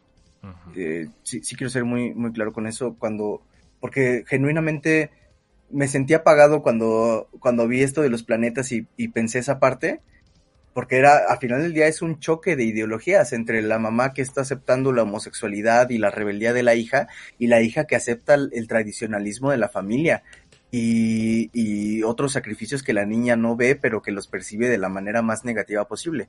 Y entonces cuando se abrazan, en ese momento que hasta dicen esto es incómodo, cuando se abrazan y te ponen el choque entre planetas, yo dije, ah, no mames, al fin algo, algo que me, que me brinda o que me quiere brindar algo que no es literal. O sea, no, no está tan, tan expuesto como otros diálogos que, que me han presentado. Y entonces me dio pie a poder pensar más en, en otras cosas, en esa violencia, en esa, en ese choque de, de, de, mundos, literalmente. Y de pronto me lo cortan y me ponen otras cosas, y a mí sí la verdad me dio un bajón. Y, y fue como de, ah, no mames, ¿por qué me ponen ahora las piedras? ¿O por qué, no, por qué me ponen ahora a la señora con dedos de salchicha o lo que sea. Oye, qué pendejada los dedos de salchicha, güey. Sí. O sea, yo no, lo, yo, no, yo no perdono nada de eso, o sea... Eh. Sí, entonces, mm, la verdad es que la peli desafortunadamente termina atropellando su, su propia premisa, su propia tesis. Y es justo lo que digo, o sea, toda la película estoy viendo y entiendo por qué les gusta, pero no la odio, no me encanta. No me parece espantosa. Pero está un poquito peor que todo eso, güey. Me da igual. Yo creo que lo peor que pueda existir también es una asociación de indiferencia. Sí, sí, también. O sea, no, no habla bien de la de, nuestra experiencia o, de la película per se. Pues, ¿qué hago, güey? O sea, quítale lo ridículo a la película ya tienes un ejercicio que he visto muchas veces. ¿Qué más da? ¿Qué más me ofrece?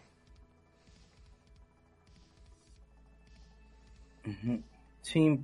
Desgraciadamente, pues plano, ¿no? Yo creo que dará a paso otras cosas, cosas que me gustaron de la película. ¿Quieres que empiece? a ver. Muy bien actuada. Sí, totalmente. La verdad es que todo el mundo entrega muy bien, independientemente de la material que tuvieron.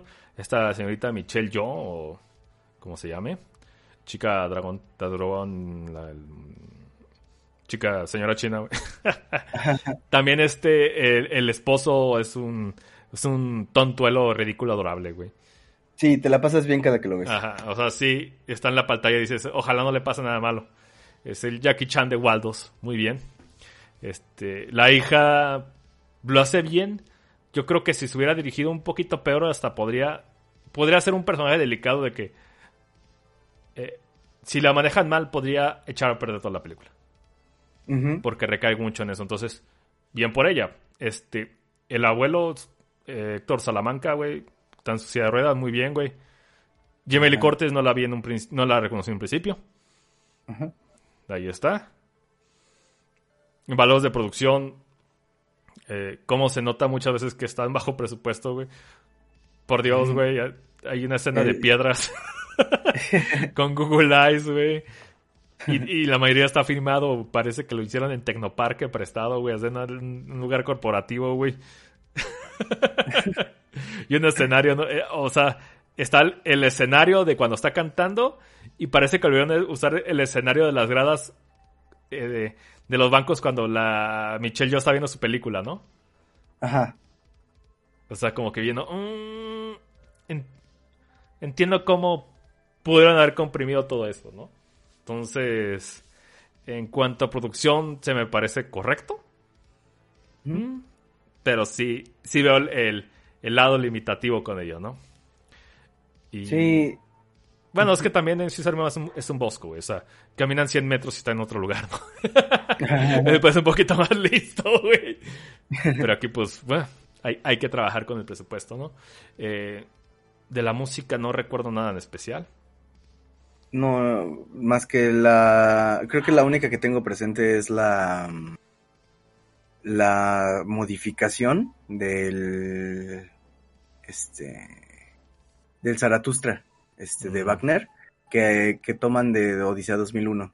Este... Mm, creo que sí, Y- güey. Y ya, nada más. Y el hecho de que. O sea, se me hizo muy inteligente que eh, tornaron en capítulo justamente el título de la película. Y tiene sentido. Sí. Ya, con- ya si la, la película tiene título, ya es House, ¿sabías? Wow. Tiene capítulos, güey. Se presenta por capítulos, qué avangarde. Un, un- youtuber me lo dijo con Lars von Trier. Ah, no es cierto, güey. Eh, ok, y ya, güey, esto. Eh. Sí. ¿Sabes qué dije, dije al final, güey? Ah, Hubiera visto Sonic. Sonic. es neta, güey. Ah, puta madre, hubiera visto Sonic, güey. ¿Por qué no fue Sonic? ¿Por qué no fue Sonic así? Eh, Ah, puede, girar tan rápido que cambia el multiverso, güey. Hace, po- hace poquito vi Sonic, la 1, con Ah. mi sobrino. No la había visto. Está cagada. Eh, está bien, es como película de... Es genérica, pero es genérica bien. Ajá. Bueno, a la mierda Everything Everywhere, especial Sonic. A ver, este. Hedgehog. este. Sí, yo. yo- Vamos, vamos a hacer enojar muchos hipster gafapasteros que seguramente apestan a leche de almendra, amigo. Me, me van a pegar con su iPhone. Eh, este, la verdad es que creo que eh, también coincido mucho con, con los gustos, eh, que me gustó de la película. Eh, me- también me gustaron mucho las actuaciones, están, están divertidas. La mayoría, la verdad es que yo no fui muy fan de Stephanie Su como la, la hija, Joy Wang, o Yobu Tupaki. Este, y, y el papá Gong Gong, el señor Salamanca, este, tampoco, tampoco me enloqueció particularmente, pero lo que es, es eh, Michelle Yeoh, Kehu y Kwan, y, y a mí en lo particular sí me, me agradó cómo actuó Jamie Lee Curtis. Este, me, me, subieron la película, ¿sabes? O sea, yo tenía, estaba literal en ese mood en el que estás eh, medio recostado en tu sillón, apoyado en el reposabrazos, con el puño cerrado y tu cachete recargado en él, medio que, medio, como esa posición de aburrimiento, ¿sabes? Viendo la película. Este, y de pronto veía al Jackie Chan de Waldos, este, a, a Lee Curtis siendo una señora despiadada pero cagada, eh, como, veía como esta dinámica entre los personajes y las actuaciones y, y me subí a la peli. De nuevo me, se me, se me caía de pronto con, con los recursos de los que abusan, pero, pero, pero me, me, me, alcanzaban a, a, mantener atento, digamos, o a mantener cierta atención en la, en la película. Yo creo que las actuaciones están muy bien. Eh, creo que sí, el personaje de la hija de Stephanie Su es muy delicado porque como toda la película, toda la premisa se recarga en ella, o sea, si no hay una hija lesbiana, no hay película. Eh, entonces, puedes sustituir a quien quieras, menos a la hija. Y, y aún así no tiene como ese papel tan protagonista, ni, ni siquiera antagonista. Eh, eh, está como muy discreta la chavita, ¿sabes? En la película. Y claro que eso es un problema de, de guion al final del día, hay que ser totalmente honestos. Eh, recordemos esta norma del el héroe eh, resalta tanto como su antagonista y viceversa. Entonces, eh, yo creo que sí es un, pro- un problema de guion, pero también es muy safety, se mantienen muy muy a salvo, muy reservados con, con esa, con ese desarrollo de, ese personaje en particular, porque si no también se hubieran metido en camisa de, de once varas y como dices, cualquier cosita hubiera detonado internet. Em, y, y, y pues eso, las actuaciones yo creo que están bien. Yo creo que hay escenas. eh, la primera secuencia de pelea a mí me gusta mucho. Me gustó mucho. La del. Cuando se quita la cangurera y les empieza a partir su madre con la cangurera. Porque me recordaba como este cine japonés viejito de. Bueno, medio viejito. eh, tipo Kung Fu Pao. Este. Sí, es cine, Eh, cine wuxia, güey. Wuxia. Es- es, ese mero. Ese mero. Eh, me recuerda como ese tipo de cine y la verdad es que esa, esa secuencia en particular la disfruté, esa secuencia de la pelea. Las otras no me, no me, no me resaltaron en particular, pero, pero bueno. Y las parodias de las otras películas y de otras referencias, pues tampoco. Ya lo hizo Chip Chip Chip Chip Chip Dale, los rescatistas. Este y, lo hacen mejor. Em, entonces, bueno, la verdad es que sí tiene ¿Es, parodia o referencia o qué? Porque vi algo, vi algo de Fallen Angels ahí. dije, al igual esta mona es este actuó con Wong Kar Wai. Y, luego vi que usaban este eh, escenar de la vida real de, de Michelle Yo, como se llame. Órale. Dije, entonces, podría decirse que este es uno de los multiversos de la real actriz que tenemos en este planeta. ¿Y eso podría ser? ¿En qué ayuda a la película? en absolutamente nada. ¿Eso es para, para emocionar a quién o qué? Yo, creo que ah. algunas sí son, son referencias. Eh, particularmente cierto es, la película en, en ciertos momentos se pone muy John Kawar, John, ah, iba a ser este juego de palabras de lo eh, John Carwainiano, así, eh, se pone muy John Carwainiana la película en, ciertos, en ciertos momentos, pero yo creo que hay otras que sí son parodia o intentan ser parodia diestra y siniestra, este, esta cosa del Sherlock Holmes, de eh, del ay, este, de los changos de, de Odisea 2001. O sea, yo creo que eso sí ya son o tratan de ser parodias totalmente. Em, eh, esta cosita del ojito pegado en la frente, eh, que vamos a decirlo también, se van a caer de sus sillas seguramente los Marvelitas, pero pues no es algo que se inventó Marvel, el tercer ojo, el famoso tercer ojo. Así que, este, pues todo, todo esto es eh, pues eso, una, una serie de parodias que, que, no, que no me acaban de funcionar. Pero las actuaciones yo creo que sí están bastante decentes. Este, bastante, bastante bien por algunos y bastante decentes por otros. Em, y, y, honestamente, más allá de eso, no tengo algo más que rescatar de la peli. Que dijeras, ah, no mames, esta, eh, este uso de este recurso, o este uso de esta cámara, o este uso del montaje, o lo que sea, no tengo algo particularmente que rescatar. No, definitivamente no. Es un... Ah. espero que los Daniels lo vean con un ejercicio por tercera vez igual. Sí. Porque ya es estancamiento, ya serían su propio... El único género que están trabajando, género, comillas, comillas. Ok. Pero bueno. ¿Sería todo, Ricardo? Es todo. Es todo. Pues yo creo que también, de mi parte, creo que fuimos poquito redundante como la película. No tanto como la película. Entonces, puntos a nuestro favor. Eh, pues vámonos, ¿no? Let's go. Let's go, Tilín. Vámonos a despedidas.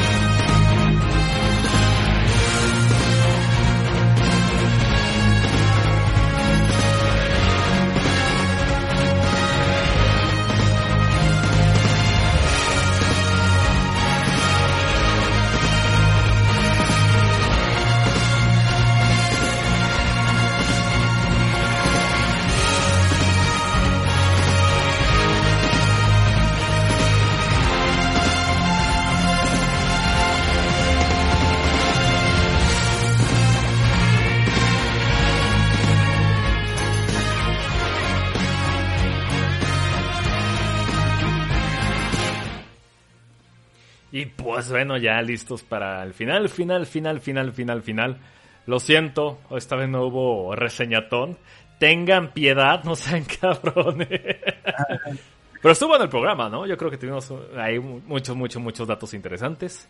Chequenlo. Y no queda más que decirle que a todos los eh, jóvenes y jovencitas que nos siguen, nos escuchan, que estamos todos los miércoles en Twitch a partir de las siete y media hasta lo que tenga que durar, ¿no? Estamos en iBox, iTunes, Spotify, todas las avenidas de podcast que puedan imaginar. Busquen al venado cinéfilo mamador y ahí van a estar, ¿no? Y estamos armando, construyendo el, el servidor de Discord. Hay ah. secciones como estrenos guiño guiño, plática random, todo lo que sea. Obviamente queremos saber más de ustedes. Este, para que se arme el cotorro intenso, ¿no? Pues aquí estuvo chido el, el chat y de chat y, estuvo, estuvo muy bueno, ¿no? Este, ¿tú, Ricardo? Eh, ¿Recomendaciones? Pues sí. ¿Tienes algo? Sí, este... de favor, amigo. Simón, este, bueno, primero quiero... Regularmente trato como de recomendar a veces películas que van ad hoc al, al tema que hemos estado revisando. Este... Y quiero recomendar dos películas particularmente eh, contemplativas, digamos, de alguna forma, eh, que, que, hablan mucho de la familia y que a la vez tocan temas de la diversidad, ya sea por diversidad generacional o lo que sea. Este, y la primera de ellas que quiero recomendar, te pongo el título original y el, y el traducido, ¿va? El, sí, sí, sí, va. Este, la primera que, que quiero recomendar es esta. Hachigatsu no Kyoshiyoku. su puta madre, güey. Eh, mejor conocida como eh, Rapsodia, Rapsodia de Agosto, dirigida por nada más y nada menos que uno de mis de, mis pilares cinematográficos, que son que es Akira Kurosawa. Este, escrita por él y por Kiyoko Murata. Eh, esta película de Rhapsody en agosto nos habla de una, una familia eh, en, tres generaciones, abuela, padres y, los nietos. Este, y su, y su choque generacional, los nietos tratan de descubrir la historia familiar o el un entramado familiar a partir de una visita que le hacen a, su abuela en, en Hiroshima. Y y bueno, conforme van haciendo su viaje turístico, digamos, este, van descubriendo cosas sobre la historia de, sus abuelos y demás que vivieron el ataque de Hiroshima, la, famosa bomba atómica y demás. Este, entonces hay, hay encuentros em, de opiniones y de puntos de vista respecto a la vida eh, generacionales los papás tienen una, intención, un objetivo, trabajos en Estados Unidos, si no mal recuerdo. La abuela es muy tradicionalista, tiene estos, eh, estos, estas cargas morales demasiado arraigadas como, como es parte del, de, de su, de su época, vaya. Este, y los hijos son una especie de, se vuelven una mezcla híbrida de ambos. Eh, como pues como es de esperarse y esto conforme van descubriendo la historia de, de lo que pasó en, en, Hiroshima y Nagasaki y demás eh, entonces bueno es, es, fuerte y violenta eh, al mismo tiempo por su por su propuesta y la otra que, que quiero recomendar es este nada más que esta no tengo el título original dame un segundito y te la este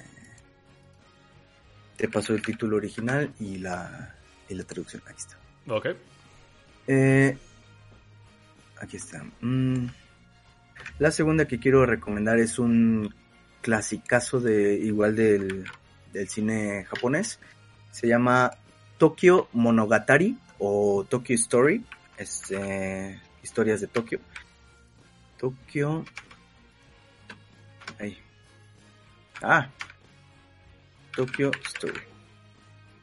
Esta película es de este, de 1953, dirigida por Yasujiro Ozu.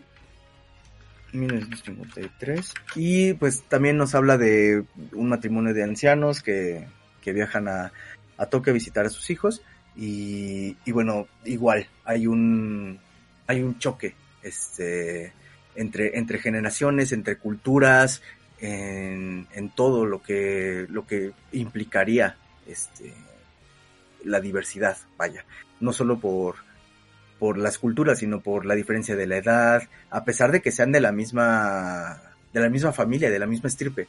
Y, y, y de nuevo, en sí, en su, en su presentación es, es fuerte y cruda al mismo tiempo.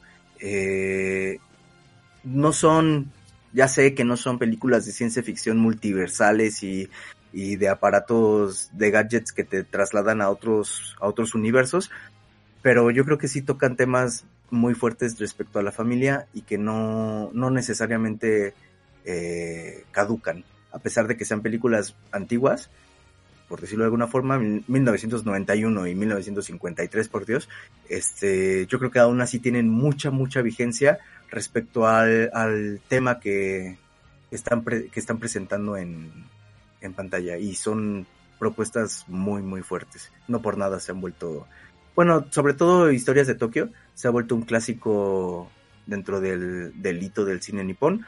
Eh, Rapsodia de Agosto es una, lamentablemente es una de esas películas medio desapercibidas de Kurosawa, no, no es de las más famosas, este, pero aún así es muy, muy potente en su, en su texto. Y serían esas dos recomendaciones, este, las que, pues las que quisiera hacer. Vientos. Oye, no me llegó la segunda recomendación, ¿la colocas, profe? Simón, es que la estaba escribiendo, pero me distraía mientras, mientras lo escribía y quería darle prioridad a la, Va. A la, a la opinión. Ahí está, listo. Ok, yo hasta le recomiendo, sí.